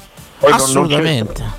Non c'è estradizione, no? Se tu vai all'estero non c'è estradizione, Ma non è reale. assolutamente, ma assolutamente non è tradimento. Se vai, eh, vivi a Roma, vai al lavoro due giorni per Milano e c'è la flirtata, ma tu torni a Roma tranquillamente, rimane là, non è tradimento. molto più disponibili a sopportare le, le, le, le, le pazzie. Si tradisce voi. per amore, lo capirete Non si un tradisce, giorno. si tradisce, si tradisce per egoismo. Si tradisce per amore, si tradisce per rimanere insieme. Si tradisce assolutamente. Ma Un giorno lo, capire- lo capirete quando, Ma i miei, quando mai, i miei iscritti Forse verranno tu hai scritti incontrato su solo una caverna. sbagliate che ti hanno spinto a tradire, ti mancava Assolutamente. qualcosa, un vuoto della tua vita, un vuoto che la donna di allora al tuo fianco non poteva Assolutamente. riempire. Io vorrei vedere le vostre teste che annuiscono mentre dico questa cosa. Ci metterete degli anni, ma quando non ci sarò più sarà il momento che direte aveva ragione su tutto. Abate, le faccio una Fiorani, Fiorani come Van Gogh, sarai riscoperto solo 70 anni dopo. Io spero che quello che dico un giorno verrà trascritto sulle caverne, che potranno ritrovarlo persone più avanti. Ma forse è già scritto nelle Disegni, verne, perché già- quello è il tuo pensiero, insomma. quello dell'uomo primitivo. Quello il graffite. elefanti, Esatto. cose varie, insomma. E tutto quanto Abate, lei è Sì. passato più tempo della sua vita da singolo o in coppia. Beh, vabbè, io mi sono sposato tardissimo, quindi da singolo e anche convinto, però delle volte mi hai fatto pensare a che una volta qualcuno, cioè, sono stato anche dei periodi un po' forzati, nel senso che mi ricordo nel 94 giocavo in Serie B e quindi allenamenti tutti i giorni, poi io lavoravo anche. Quindi parto a fine agosto per il ritiro e il giorno che devo partire mi lascia la ragazza che c'aveva un altro, quindi questa ne ha approfittata che io andavo 15 giorni in ritiro. Ecco, il vero vigliacco, il vero vigliacco, bravo Abate, è quello che lascia quando già c'è un altro. Sono tutti buoni a lasciare quando c'è un altro. Questo- Lasciami quando non c'è nessuno. Questo però Fai questo come lo- me. ah, questo- Fai come me che Allora, lascio allora, quando non- sto da non- solo. Non voglio e soprattutto non posso darti ragione Avanti, la linea, Fiorani. ma voglio aprire un'apertura. Voglio fare un'apertura al tuo discorso. Le donne se lasciano hanno già un altro, 100%. Questo è molto grave. Te ne Eh, prendi così. tu la Ah, responsabilità. Io mi c'è dissocio un dato da statistico a supporto, veramente. Mi dissocio da questa cosa. Gli È esperti molto cheats, grave, no? Diciamo, molto i grave, attesi. molto, molto grave, molto sessista sta cosa. Prego Abate. Assolutamente ha ragione Sabatino, la donna quando scienza, cambia, ha già grave. cambiato, ca- cambia cavallo, La cavallo, donna si fa ma- solo corteggiare quando ha già scelto, che è differente. No, no. Una donna che non ha scelto, non ti ha scelto, non si fa neanche corteggiare da te. E tu lo sai bene di cosa parlo, Sabatino. Ma quello che hai detto è di una gravità, forse una delle cose più gravi mai dette in questa verità, trasmissione. insomma, che una delle cose comunità più gravi. internazionale è ancora Però vi dico che il vero rifugia. vigliacco è chi lascia quando già c'è un altro, assolutamente. Prego, Abate. Solidarietà a Emanuele perché Cioè io credo che ci siano tanti uomini che lasciano per dire oggi mi sono proprio rotto i coglioni, voglio giocare alla PlayStation e guardarmi la Roma. Le donne questo discorso non lo fanno. Se lasciano tempo, poco tempo massimo, insomma, giusto per la facciata, per far vedere che non è proprio il giorno dopo, anche se questa faccia Gravissimo. si perde. Gravissimo questa cosa, veramente Eh, grave. così, Dani, così. Rimango Dati malissimo. scientifici, insomma, studi. Rimango, rimango malissimo vedendo anche gente che ti dà ragione, veramente, guarda. Ah, io se, se posso finire il mio pensiero Prego. è così, è così, nella mia lunga esperienza la donna quando ti, cam- ti lascia già- è perché ha già cambiato cavallo, non scende mai da cavallo e monta su un altro, cambia semplicemente cavallo. Sono Ecco il fatto che lei sta utilizzando come termine di paragone il cavallo è voluto, è allusivo, è casuale. Potevamo dire solo Ah, no, quando sella, quando cavalca. Esatto. Potevamo usare Però- veramente tanti termini, carissimo Cioè, Abate. questa- ma sapete il compor- cioè, quello che mi ha portato quell'esperienza che questo io andavo in ritiro da fidanzato Sì. il giorno mi sono ritrovato senza di questa poi io sono tornato da ritiro cominciavo a lavorare e allenarmi 5 volte a settimana più il weekend in trasferta fuori Roma quindi io mi sono ritrovato praticamente tutta l'attività agonistica ma come facevo a conoscere Cinque volte a un'altra? settimana, sono rimasto 8 disumano. mesi senza singolo, forzato capito io ma lavoravo e mi andavo a allenare lavoravo e mi andavo a allenare questa era la Ma vita sei mia. disumano Come però facevo? 5 volte a settimana, ma non è sovraccarico d'allenamento. Eh, ho capito, ma mi dava- No, ah, a parte che io avrei piacere, io avrei, io avrei pagato per fare qua la vita, però a me mi pagavano pure tanto, capito? Oltretutto, per cui. L'Abate mi chiedono con che squadra giocava in B. Eh vabbè, con squadre di Roma, anche di fuori Roma, vabbè, insomma. Poi scrive Andrea Taxi, Danilo mi sa che conosce poco la psicologia della donna. Non la posso conoscere la psicologia della donna perché io ragiono come una donna. Eh, questo abbiamo capito da anni, insomma. Assolutamente. Ricordatevi che io stabilisco un'empatia, un rapporto con le donne che voi non stabilite manco dopo dieci anni, capito? Io ci metto, l'uomo ci metto mezz'ora, 40 minuti per stare quasi eh, a scambiarci Tampax, ve lo dico. Questo non ti fa onore. Un po' non come è- un gagliardetto, Non è un merito, però. Assolutamente. Stabilisco dei rapporti con le donne che voi vi sognate, manco dopo vent'anni riuscite a stabilire i rapporti che stabilisco io con le donne. È vero, è vero, sei molto empatico, questo l'ho visto, questo- però poi non affondi il colpo, capito? Non ho Cioè, interesse. è una cosa grave, eh, non ho so. interesse, sono stanco delle donne un pochino. Beh, vabbè, ma molte, cioè, dopo che uno è stanco va a dormire e si Ma riposa. io e posso poi- dire una cosa serenamente, ma non lo dico con Non cattiveria. devi dimostrare più nulla, Danilo. Dai. Eh, io apprezzo la bellezza femminile come tutti, sono donne. Però sinceramente, eh, donne che mi sorprendono, che ma- veramente attirano la mia attenzione, sono pochissime, quasi zero. Capisci, Abate? Poi una bella fregna, una bella fregna, per carità. Però da qui a destare il mio interesse, per carità, ma neanche io testo il suo, eh. No, no, certo. La cosa Eh, reciproca sicuramente. chiaro, chiaro, Però delle donne che veramente attirano la mia attenzione nel pensiero, nei modi, negli atteggiamenti. 0.0001. Poi vabbè, io amo molte donne mascoline. Figuriamoci, ma Beh, ricordiamo la tua, la tua massima, non la nostra massima, né quella della radio, né quella della trasmissione, la tua massima, la massima di Danilo Grazie, Fiorani, la donna perfetta è un trans. Assolutamente. Detta prima- più riprese, tra l'altro. È la eh. prima volta che mi riconosci Ti fa da una parte onore perché è molto inclusiva, dall'altra Di solito hai solo, è la tua massima. hai solo rubato in questi anni, questa me la riconosci. Beh, questa sì, veramente, questa non me la riconosco. Non la fai tu, ah, Non la faccio mia, non la faccio mia. Abate, noi ti ringraziamo. Quando vieni a Roma? Un saluto, vengo sabato se Dio vuole, se Dio vuole sabato sto a Roma. Ah, quanto stai? Una settimanella? Sì, sì, quella settimanella lì. Eh, magari se sabatino si degna di pagare un pranzo, ci vediamo. io pago a pranzo. a, me già paga- a me ha pagato l'aperitivo, chissà quanto lo passa estate. Aperitivo vista, vista Colosseo, perché uno sembra un aperitivo, Poi dove. Vista rinfaccia, Colosseo. poi rinfaccia, Abate, rinfaccia, eh, rinfaccino. No, no, io, no, io voglio ricordarla quella giornata, è però. eh. No, no, io ho il bisogno di ricordare quella giornata. Siamo andati a fare due tiri a canestro in un bellissimo playground a Colle Oppio. Fronte al Colosseo, abbiamo fatto un tiro, ha cominciato a piovere, abbiamo smesso di giocare, abbiamo diluviato. fare l'aperitivo Subito. e ho pagato io. Quindi proprio io vedo solo Si inclusività. apre una chiave di pensiero e si apre un argomento che porteremo avanti fino a fine trasmissione. Speriamo di no che non sia quel messaggio lì. Io pure mi sono rotto, è difficile conquistarle ora. La domanda che vi faccio sopra, agli uomini e viceversa alle donne è difficile conquistare una donna oggi. Io la mia risposta già ce l'ho serenamente. Abate vuol darla lei o chiudiamo col suo intervento che già ha dato tanto di per sé? No, dai, dai, faccio parlare gli altri, dai, buona serata ragazzi. Ciao Abate, ecco allora Zubbi 85 ci dice è difficile conquistarle ora, non sono d'accordo. Beh, diciamo Basta che, veramente poco diciamo invece. che se sei colto, alto, intelligente, ricco, super dotato, comprendi, la ascolti, ma comunque prendi le decisioni, ma non troppo, non è così difficile Ma ormai sono dai. tutti così. Non è così difficile Sono tutti arti belli e ricchi ormai. Io credo che la differenza Perché faccia, ricchi, ma ricchi di che? Ma ma faccia sempre solo un sorriso. Veramente, vi può sembrare scu- S- Attenzione, arriva un'altra massima, si firma? Si Quando ti lascia la donna sono almeno altri due anni che la cazza un altro, ci scrivono. Ah, c'è proprio un, vedi, studi scientifici approfonditi della comunità internazionale. Però Credo che me- tra poco una pubblicazione su Forbes. La differenza in questo sorcaio generale di tutti belli, tutti profumati, tutti con le belle macchine, tutti vestiti bene, veramente la fa il sorriso, la simpatia. E, e è pieno di persone che non sanno veramente fare una battuta. Però guarda, fare una battuta. Secondo me tu fanno battute preimpostate. Non sono simpatici.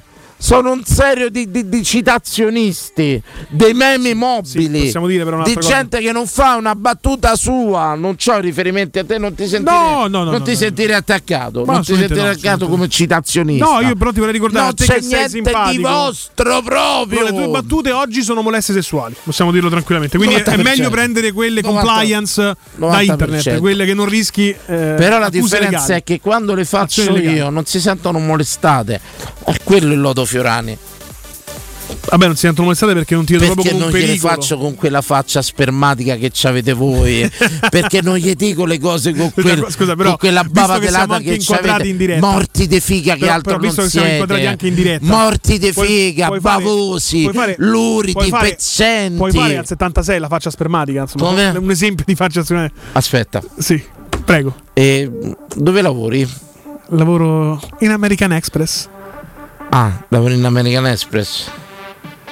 Ah, mi guardi in mezzo alle gambe. Quella è la faccia Guarda spermatica. sotto sopra, Sopra, sopra, sopra. con questi sguardi così, morti di sorca, capito? Le fate, gli date una tensione, una paura. se sentono messe incinta dopo che hanno solo scambiato due parole con voi, se vanno a far testa da gravidanza, capito? Pezzenti, arrapati, morti, morti di figa che altro non siete. Ma no, Fatele sentire a casa, a loro degenerando la agio. situazione. Verrà- scusate, Perché c'è un po' di rancore verso gli altri uomini, poi perché? perché mi fanno la guerra. Come ti fanno la guerra? Ma che stai a dire? Ma chi sei? Zelensky? Pronto? Pronto? Ciao, il tuo nome? Ciao. Emiliano ragazzi. Ciao Emi. Ciao Emiliano. Ciao ragazzi. Allora, mo mi devo ricollegare a tutti gli ascoltatori precedenti. A Sassuolo, Poppoporù intanto. Sì, Poi Te possa Pianporpo. Poi Marco Simone azionando abita avvocato che c'è figli che si chiamano Elena Sofia, Valeria e Francesca Romana. Eh, l'altro mi ricordo. Mi piace questa cosa del riassunto serale. Sai Emiliano, mi piace. Se- non può fare più sì perché ha finito i nomi, c'ha due figure università. Vabbè, no, pazienza. Che miseria. Poi? Poi, poi aspetta, eh, solo un po' ho detto e niente, Abate Faria c'ha ragione perché quando c'è il tradimento, eh, quando lo fa un uomo è puramente per, eh, per sport, praticamente, per attività fisica, perché si dice che l'uomo ha proprio un'esigenza, cioè ti fanno mani coglioni, parliamoci chiaro, invece la donna non ce l'ha questa esigenza. Scusate, quindi- potremmo un attimino Cioè, approfondire per chi ci ascolta sto Possiamo usare un linguaggio un po' più tecnico, un po' più dei scientifico. testicoli addolorati. sarò più forbito. Le famose blue balls. Anche se, se vi ricordate il discorso di ieri che sto con 15 anni da mia moglie, quindi a maggior parte del tempo sono stato fidanzato sempre per rispondere al sondaggio e precedentemente era stato uno dei tre mesi. C'avevo 20, anzi 19 anni, andai al cantiere, un po' rattristato da sta cosa che non mi aspettavo. Gli raccontavo sta cosa a un operaio mio, amico mio che aveva 50 anni e mi disse così con sta voce. Oh, se il cazzo non via te, lo via da un'altra, sta tranquillo. Grazie. E mi disse sta cosa e effettivamente mi, Grazie, mi aprì gli occhi. Beh, la saggezza di quell'operaio. Un po' sul concetto di gallina che non becca, Che, già co- che ho beccato. anche il presentimento che quell'operaio con quella voce molto testosteronica abbia fatto spesso l'altro nella sua vita. Sì, sì, ma te, te posso dire una cosa, se non me l'avesse detto con quel tono e con quel, con quel cinismo, eh, probabilmente non l'avrei Però diciamo che gli E poi si presta a varie interpretazioni. Operai- Gallina che non becca ha già beccato, no? Sì, subito 10 secondi ma l'hai fatta subito tua. shock. fa. Quando l'ha detto? L'ho È detto stato 10 uno secondi shock. prima No, di te. Io, io adesso siete stati, scusami Emiliano, testimone di quello che subisco da anni. Ma non l'hai Dico detto? cose e le ripete dopo 20 secondi lui. Ma non l'hai detto? E dice che le ha dette lui. La gallina che non becca ha già beccato. Fa trasmissioni in altri giorni dove non ci sono io e dice cose che dico io? E dice che le dice lui. Te lo confermo, anche di giorno lo fa. anche, anche di domenica, esatto. e dice che è farina del suo sacco. Cioè io chiederò i diritti a quest'uomo. Emiliano, io ti ringrazio per questo coso, insomma, per sto, eh, sono da- però voglio dire una cosa sull'operaio che ti disse questa cosa, quelli, que- quegli operai di, di quei tempi, con quella voce così, mm, mm, diciamo che il nonno non era contemplato, o era sì o se lo prendevano, capito? no, no, questa è una accusa Possiamo grave, dirlo un'accusa sicuramente sì. sì. Un'accusa grave. E Non- da lì mi, mi riallaccio pure alla cosa che hai detto tu, che quando c'ha la faccia da morto di figa non becchi mai. Se tu esci invece per divertirti e ci vai proprio come posso dire. un po' il problema è che razza sono tutti morti di figa, so. Eh, ma quando tu fai finta che non ti frega niente, perché in realtà quando uno parla con No, a me me ne frega frega proprio troppo. niente, io non è che faccio finta, a me me ne frega proprio un cazzo. Però è là che chiappi, è là che chiappi. Me ne è mai fregato niente di ste vigliacche, capito? Superficiali, che abbracciamo e amiamo, eh, chiaramente. capito? Cose a riviste, amazzoni, Assunzao, capito? Parassite. No, che parassite? No, no, no. Che parassite? no, così, Amazzoni no. può avere anche insomma un- un'accezione così, positiva, te la lascio passare, ma parassite perché? Chiedo scusa allora, chiedo scusa perché mi è venuto così. Perché Insomma, succhiano per parassite? dire- No. no, no, assolutamente. Era l'epoca felice in cui non esistevano quella barbare chiamata denuncia. No, questa però chiaramente, ma non c'è un moderatore su questa chat. Veramente, ma qualcuno vediamo provvedimenti, voglio dire. Beh, possiamo dirlo, gli uomini non erano abituati a un rifiuto, eh, possiamo dirlo. Contemplato da sta animali schifosi, luridi, bavosi, prepotenti, arroganti, violenti, zozzi, puzzolenti, eh, Io non capisco che stai parlando adesso degli uomini o sempre delle donne. ah, no, uomini. ok. Non so se, se- eh, la mia idiosincrasia per il mondo. Sì, pre- sì, sì. Presso a poco. Ce ne andiamo, ce ne andiamo in pubblicità. Torniamo da poco. L'argomento della serata è diventato. È difficile rimorchiare oggi? Sì o no? Ce lo dite? A tra poco. Pubblicità. It's one of those days where your to dos are all over the place. On today's list, a teeth cleaning at 6 a.m., returning the not so fake cowhide rug at 9, scooping up a vintage stereo from Marketplace in Bethesda, at first to show up with cash PM, and picking up cousin Rick at Reagan at 3 a.m. Zip if odd errands at odd hours. With Zipcar, you can book cars near you in DC anytime you want, with gas included, which makes days like this, well, just another day. Join and drive in minutes at zipcar.com.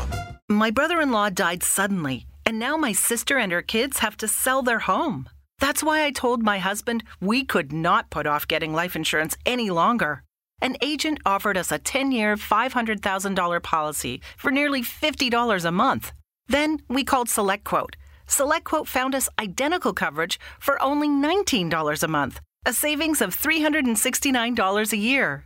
Whether you need a $500,000 policy or a $5 million policy, SelectQuote could save you more than 50% on term life insurance. For your free quote, go to selectquote.com. Selectquote.com. That's selectquote.com. SelectQuote. We shop, you save. Full details on example policies at selectquote.com slash commercials.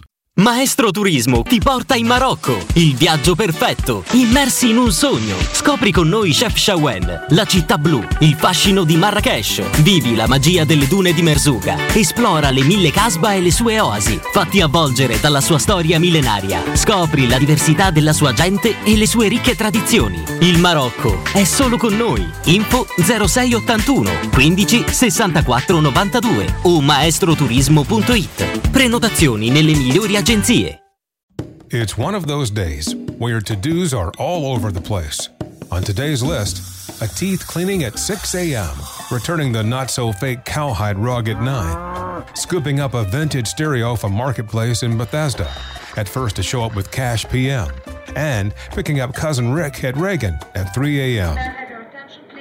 Zip if odd errands at odd hours. With Zipcar, you can book cars near you at DC anytime you want, with gas included, which makes days like this, well, just another day.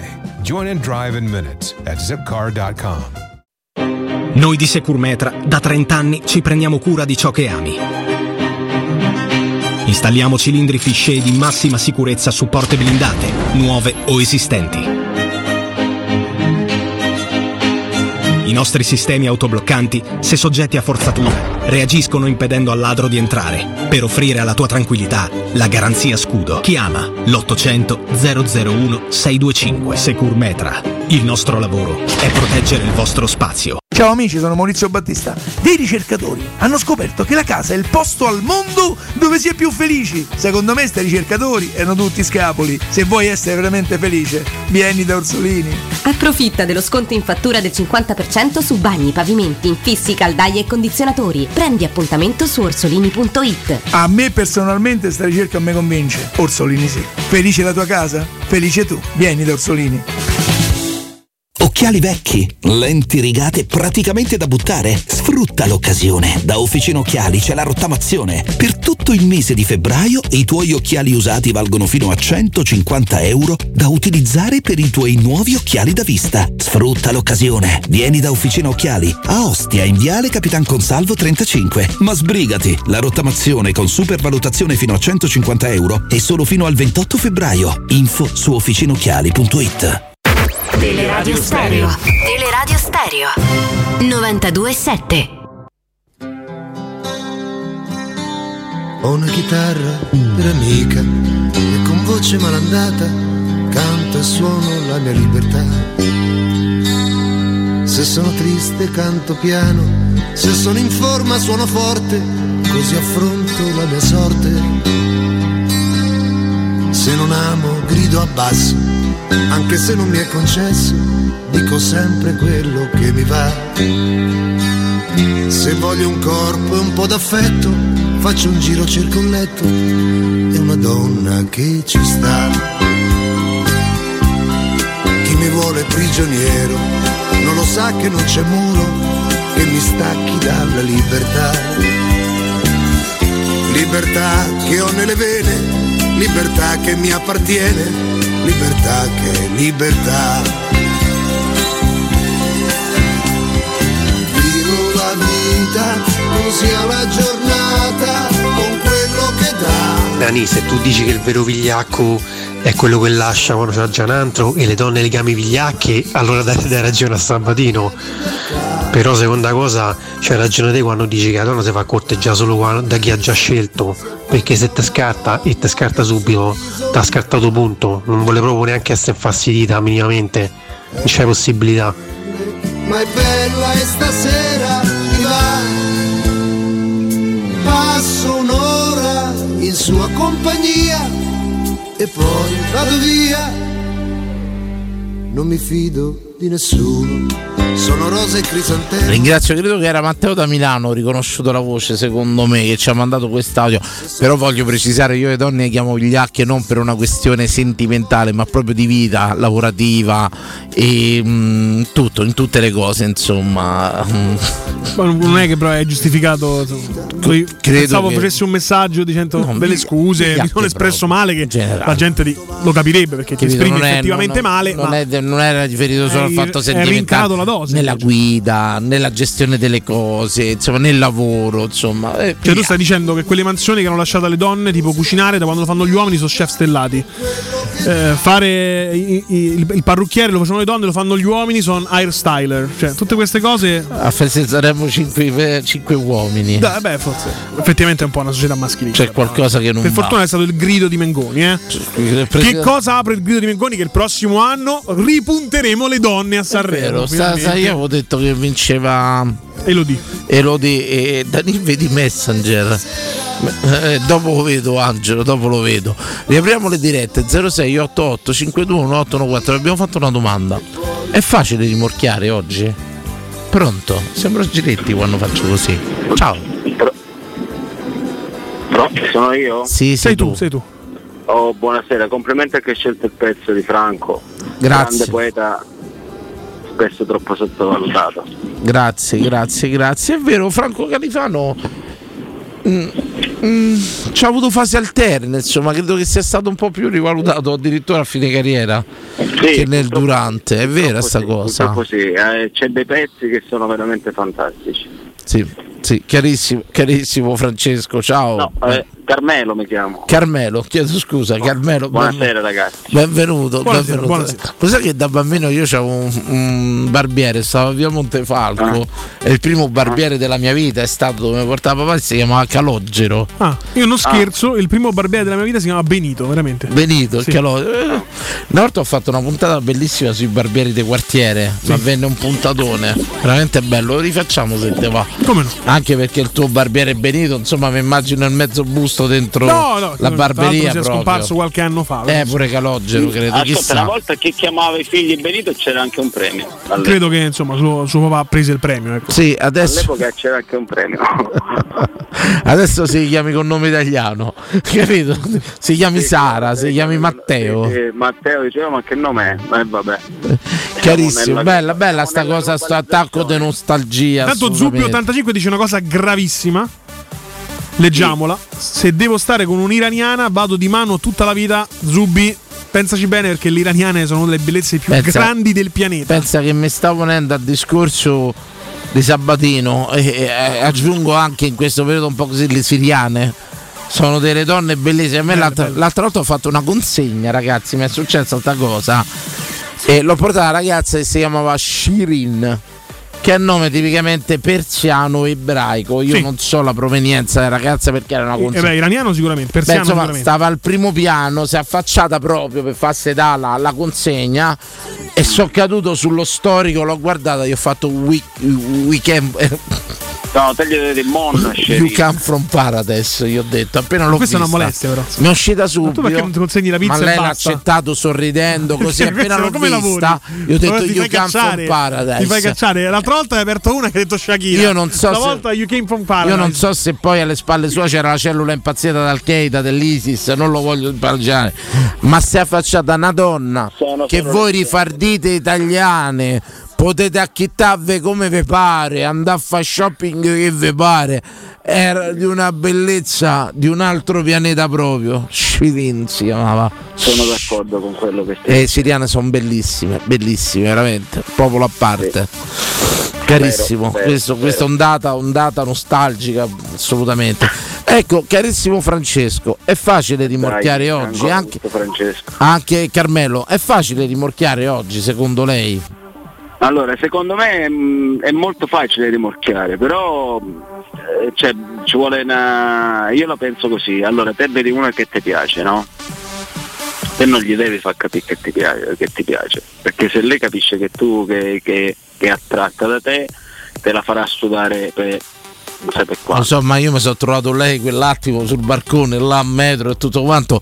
O me palesavo subito o mai più. Io non Io escludo credo che, però che ci sia stata un'inversione di tendenza. che lei mi ormai- stia cercando per ambasciate, ve lo dico, secondo me, perché là l'ho colpita proprio quando gli ho detto io Io credo che tra le nuove leve per le donne invece amino l'approccio sfrontato, non più questa Ascolta, cosa del io- nascondersi, allora, io- del non io mi far capire. Quando andavo, a scuola, quando andavo a scuola io, fino a vent'anni fa più o meno, cioè, la cosa più sexy che vedevo a scuola era la tuta dell'Adidas.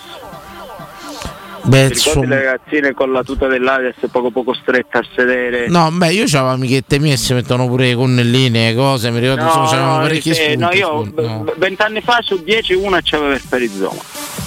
Almeno dove andavo a scuola io. Un perizoma? No, scusa, quando andavo a scuola io proprio non esisteva. Non se ne parlava proprio. Hai, hai qualche anno più di me. Sì, sì, no, Io- no, non se ne parlava Cioè, proprio. io mi ricordo vent'anni fa vedevo un perizoma, era una, una cosa impressionante. Ma Oh, pure guarda, adesso. guarda que- No, adesso, cioè, adesso eh, perdi, secondo me si Ecco, posso dire una Vabbè, cosa? adesso la media però è più alta perché se lo mettono anche gli uomini però. eh. Ma posso dire una cosa? Sì, la, cosa perso, quello- la cosa ha perso un po' col mare perché ormai girano tutte col culo di fuori, possiamo Bravo, dirlo, sono tutte schiappate. bravo, è- E, un po' il culo è ha perso il suo fascino. Bravo, bravo. Sdoganato. volevo Cioè, una volta Io immagino ma- la tesi di laurea No. Fiorani davanti alla commissione la decadenza del fascino No, ti spiego perché Esatto. prima immaginavi il culo di una donna, e in questo caso di una donna per una vita. Certo. Te lo immaginavi adesso la vedevi al mare, magari col copricostume, con sti costumi molto, Sì, molto sì. più casti, e ti immaginavi per una vita le terghe, le chiappe. Certo. Invece adesso, dopo, cioè, così, tempo che ti sei preso il caffè, già scappato. Sì. Ah, eh, Ti immagini chissà che pantaloni indossa adesso. Basta, non c'è più il fascino del culo, sono sincero, della Ma, chiappa. a- ascolta, una volta si portavano pantaloni, eh, cioè il pantalone a vita bassa che usciva poco poco lo slip di fuori alle donne. Eh, no? sì, sì. Ora invece portano i pantaloni alti sotto le tette e, e corti che, che praticamente vanno in giro tanga. Ha ragione, ha ragione. Cioè, si perde quel gusto. Ci stanno vedo, sti non vedo, pantaloncini no? a Cioè, jeans corti che so sincero, lo voglio Cioè, dire, sono no, veramente volgari. Sì, ma la colpa è dei genitori. Veramente volgari, sono d'accordo, sono d'accordo perché vedi vere eh, tutte che chiappe che ragazzine fuori. di 15-16 anni Ecco, che cioè, ti mettono in difficoltà.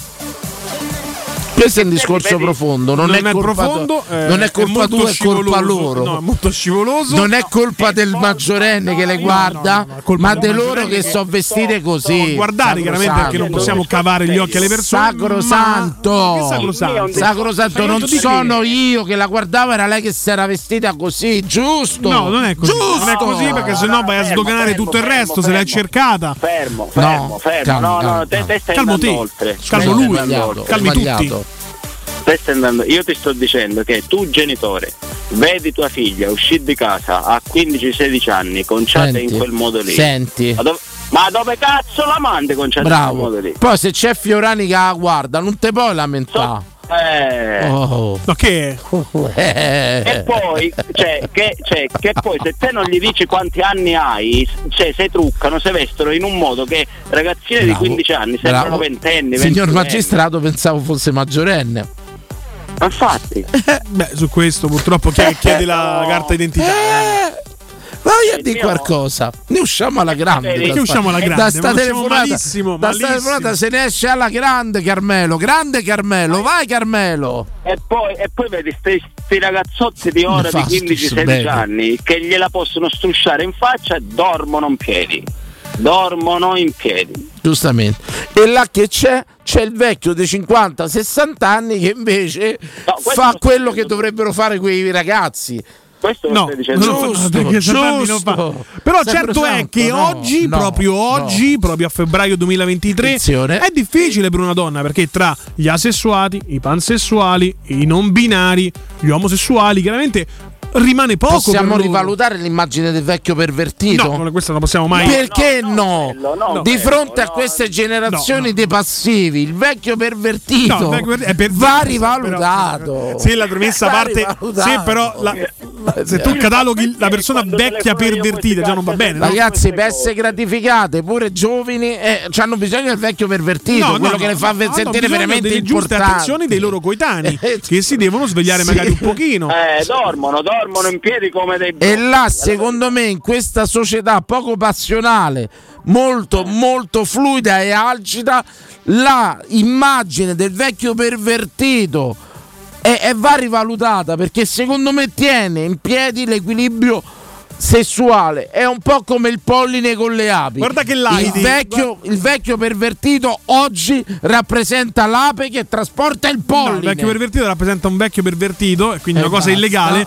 Guarda che l'Aidi però su Twitch Scusa, perché no. Simbad il marinaio mi dice Sabatino, com'era quella frase di quel giudice sul diritto e dovere? Il giudice in questione è un grande costituzionalista, è Pier Camillo Davigo Che saluto, dice amico. che la sicurezza è un diritto, ma la prudenza è un dovere. Benissimo benissimo benissimo Benissimo, si benissimo. Ti unisce lascio con molto l'ultima perla che dice, che dice un vecchietto qui al circolo in paese, dice mi ricordo io bimbo fa 40 anni fa, dice per vedere un culo dice, dovevo spostare la mutanda. Dici ora, dice per vedere una mutanda deve allargare le chiappe. ne usciamo ne usciamo benissimo Beh, come male. grazie Carmelo grazie Carmelo Tant'è che io in queste chiamate, in queste trasmissioni, ripongo sempre la speranza che sia l'ultima trasmissione. Ah, che qualcuno che alzi una cornetta, rossa o nera che sia, e metta fine a tutto questo. Ma Assolutamente. purtroppo ormai già so che queste speranze. ci vorranno ah, basta con Carmelo ha dato Basta, già basta, tanto basta, Vincenzo basta, basta. salutiamo Carmelo ciao Carmelo basta con Carmelo Ma lui è Carmelo Però- male invece che però- Carmelo bene. Però vedrà che negli anni verrà riconosciuta l'immagine del vecchio pervertito come l'ape. È il motore del polline ancora. In questo mondo così stantio, dove non c'è l'ape che trasporta il polline, il vecchio pervertito rappresenta Lo l'impollinatore. sai che hai detto, hai detto ape, hai detto. mm, mi ha fatto venire in mente una cosa che ho scoperto pochi giorni fa. Il kiwi non è vegano. Oddio. Cerca, mi è uscita questa notizia perché il kiwi non è vegano. Perché non è Cioè, mi vegano? sembra un giro di api, un po' come il miele che non viene mangiato dai vegani. E, eh, il, kiwi- il frutto kiwi non è mangiato dai vegani. Cerca, So- cerca, cerca. no, il computer è spento. Cerca, Sono cerca. sincero, non- non- Ma adesso non- ti troverò la risposta. Radio Verità Sabatino, Radio Reietti. Pronto? Pronto? Sì, ciao. Ciao. Ciao. Benvenuto, come ti chiami? Sei in diretta? Sì, Sei in direttissima. Come ti chiami? Come ti chiami? Ah, sono in direttissima, mi chiamo Alessandro. No, Beh, Alessandro, no. non le filtriamo, non le filtriamo le dirette. Beh, no. come Eh, no, puoi eh, ben capire, carità, no? no, no, non lo capivo, ho seguito il discorso, insomma, chiamo da Urbino, sono romano ma chiamo da Urbino. Bene. Romano, romano di Cinecittà Don Bosco, ma chiamo da Urbino però. No, Urbino mi fai sfacelli proprio, eh? Eh, guarda, l'ho fatti, l'ho fatti, poi dopo un po' uno si rompe pure i coglioni, no? Giustamente, ma lo di dico sempre, si nasce incendiari e si muore pompieri. Pardon, pardon per, per il francesismo. Vo- volevo un pochettino se era possibile, perché ovviamente ho sentito insomma la chiamata, e tutte le chiamate insomma che convergono su, su argomento che voi avete dato. Urbino, Però- città universitaria, poi, eh, insomma. Come scusami? Città universitaria. Ah, Urbino ci- città strauniversitaria, Esatto. campa solo con l'università e chi con loro ovviamente. Quindi senza, senza fare troppi nomi, ma qua eh, penso che l'85% delle persone che vivono qua e, e che sono ordinarie lavorano tutte all'interno di università e- eccetera eccetera. Quanti di Comunque, vabbè. questi dipendenti universitari sono su OnlyFan? Secondo te? Eh, che domanda è? Cioè, abbiamo, fatto, abbiamo virato sull'istruzione, su una un'eccellenza No, universitaria italiana. universitari- Urbino e chiaramente universitari stiano su. OnlyFan, me lo chiedo perché magari facendo l'università ti metti su OnlyFan ci resti un bel bacino d'utenza secondo me. Prego. Beh, ma eh, c'è qualcuno anche, ho letto un paio di articoli che sono usciti ultimamente sul sito del resto del Carlino, eh, diciamo ecco la- l'uscita quella di Pesaro, Urbino eccetera, che ci sono anche ragazzi che frequentano l'università che hanno deciso di fare i drag queen eh, per lanciare un messaggio, insomma, Sì, poi lo dicono sì, loro, poi magari eh, c'è anche un seguito, no? Sì, Sotto- certo, certo. da un certo punto di vista. Però non, non volevo tirarla troppo lunga perché poi ci saranno tante altre persone. Ci ho messo tanto per più la linea, eh. non è mica facile. Qua a Urbino poi eh, parto da lontano. Strano insomma, perché a quindi- quest'ora la gente dorme e non ci sente nessuno. Io vorrei sapere chi cazzo ci chiama a quest'ora, veramente. Prego, Eh, caro. vediamo, io penso che vediamo la gente che vivo bene. Sotto, sotto vi, dico, vi dico così. Ma la gente che vivo bene, ma no che, che ho detto una cosa brutta. Perché No, no, no. Ma potevi dire gli intelligenti, gli intellettuali, gli operai, una classe. Quelli che ci vogliono. vostri fans, I vostri fans. Quelli che ci, Bene. beh, ma- però quelli che ci vogliono bene sono fans anche. Chiarissimo, rag- dici il tuo pensiero però. Mi, mi Il fa- mio pensiero è questo, eh, io mh, ovviamente anche sentendo tutte le cose che vanno, adesso, a me non mi sta a piacere, eh, ne- nessuno può mettere in dubbio, nessuno può in qualche modo eh, spodestà eh, dal suo trono, Murigno è Murigno, ok, questo non, non- c'è stato, manco voi devo dire e manco mo, lo sapete pure voi. Però ogni volta, ogni volta che c'è la possibilità magari, forse è Murigno proprio per questo, ma di fare un passettino, un mezzo passettino indietro e magari ammettere qualcosa, lui deve sempre cercare di sguazzarci dentro queste cose, eh, pure adesso sta situazione insomma che le ultime interviste che ho a Sogna, eh, non me ne sono nata a dicembre qua e là, eh, cioè sono state fatte le dichiarazioni d'amore verso, verso lui che penso come abbiamo detto, mm, a, a chi abbiamo fatte? Eh, io Lidl ma manca ero nato, sono del 82, forse era, era appena nato, ma, ma neanche, eh, sono di giugno. Quindi cioè, non capisco perché con tutto questo amore che c'è attorno non possa per una volta, una piccola volta, ammettere anche quelle che sono le sue piccole eh, diciamo non debolezze, ma magari i suoi piccoli errori. Cioè, mo la partita di domani mi si parla che schiera tutto quanto il massimo che c'ha, e, e ovviamente dicendo poi domani a Verona e poi c'è ste ritorno. Cremonese però siamo, certo, siamo scordati, lui si è scordato che poteva fare lo stesso anche non avendo tutte queste rotture di coglioni così riavvicinate dopo perché c'aveva una partita da fa eppure non è stato fatto e deve sempre stare a cercare in qualche modo di spostare l'attenzione sulla società, sulla panchina. Abbiamo capito, la panchina è questa, lo sappiamo, è questa. Però sotto un certo punto di vista, se lui lo ammettesse un pochettino, che magari anche lui ogni tanto c'ha un 2%, 3% di... eh, di- Caduto. Aspettate, proviamo a riprenderlo un attimino. Zero.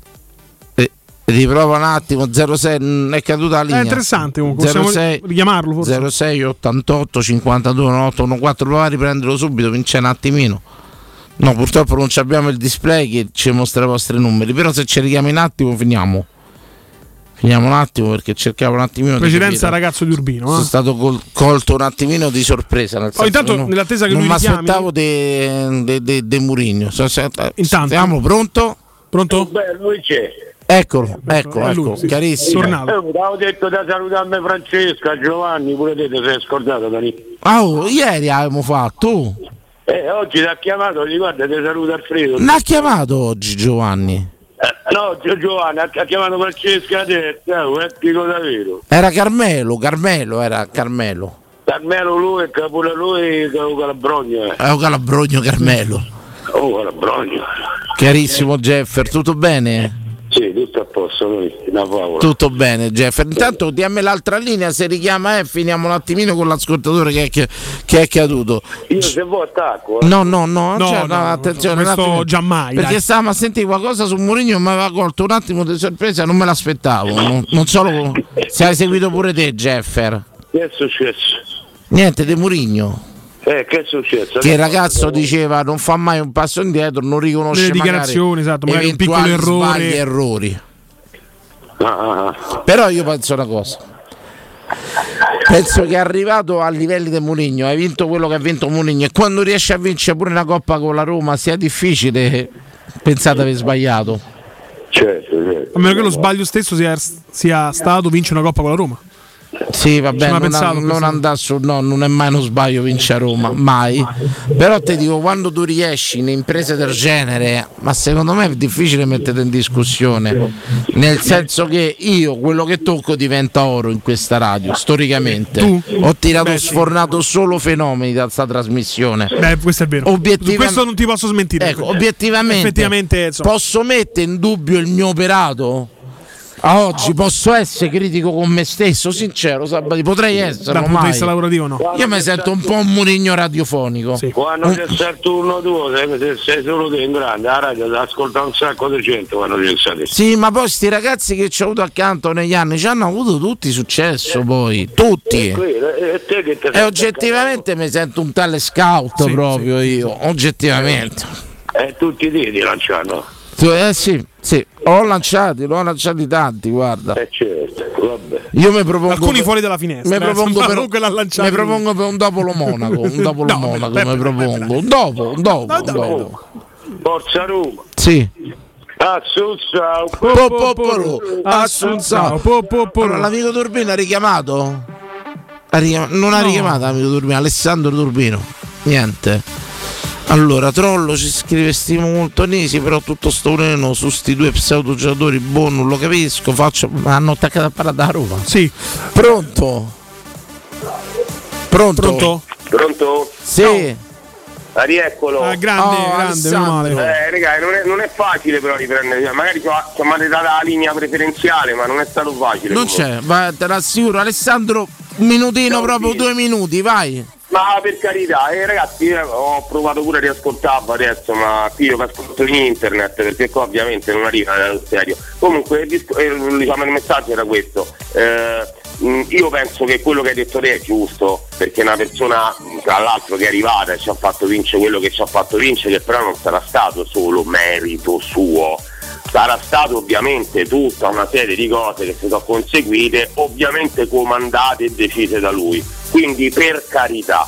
Ma ogni tanto, anche perché è diventato un uomo, è cresciuto rispetto a quel Murigno che faceva le manette, qui destra e manca, lo abbiamo visto un po' tutti. Perché ogni tanto non fa, come ha fatto la piccola missione diciamo di colpevolezza, tra virgolette, per Cartrop, no? Perché non, non l'avrebbe potuta fare per una, una- una cosa del genere? E invece quello che a me dispiace è che punta sempre erdito quando non può puntarlo su di lui un po' sulla società, che c'era pure ragione, ma lo sapeva, cioè questi erano accordi, perché so sicuro che erano questi, perché so sicuro che non c'è stava tanta, tanta roba in più da fare. Eppure lui con quello che ci ha avuto, che gli hanno dato, è riuscito a fare una bella cosa. Però quando fai una cazzata, anche per far vedere all'altri che, eh, che sei come loro e che sei Gesù Cristo, pure Gesù Cristo va a fatta la cazzata con Giuda, l'ha fatta alla grande, l'ha mandato bevuto.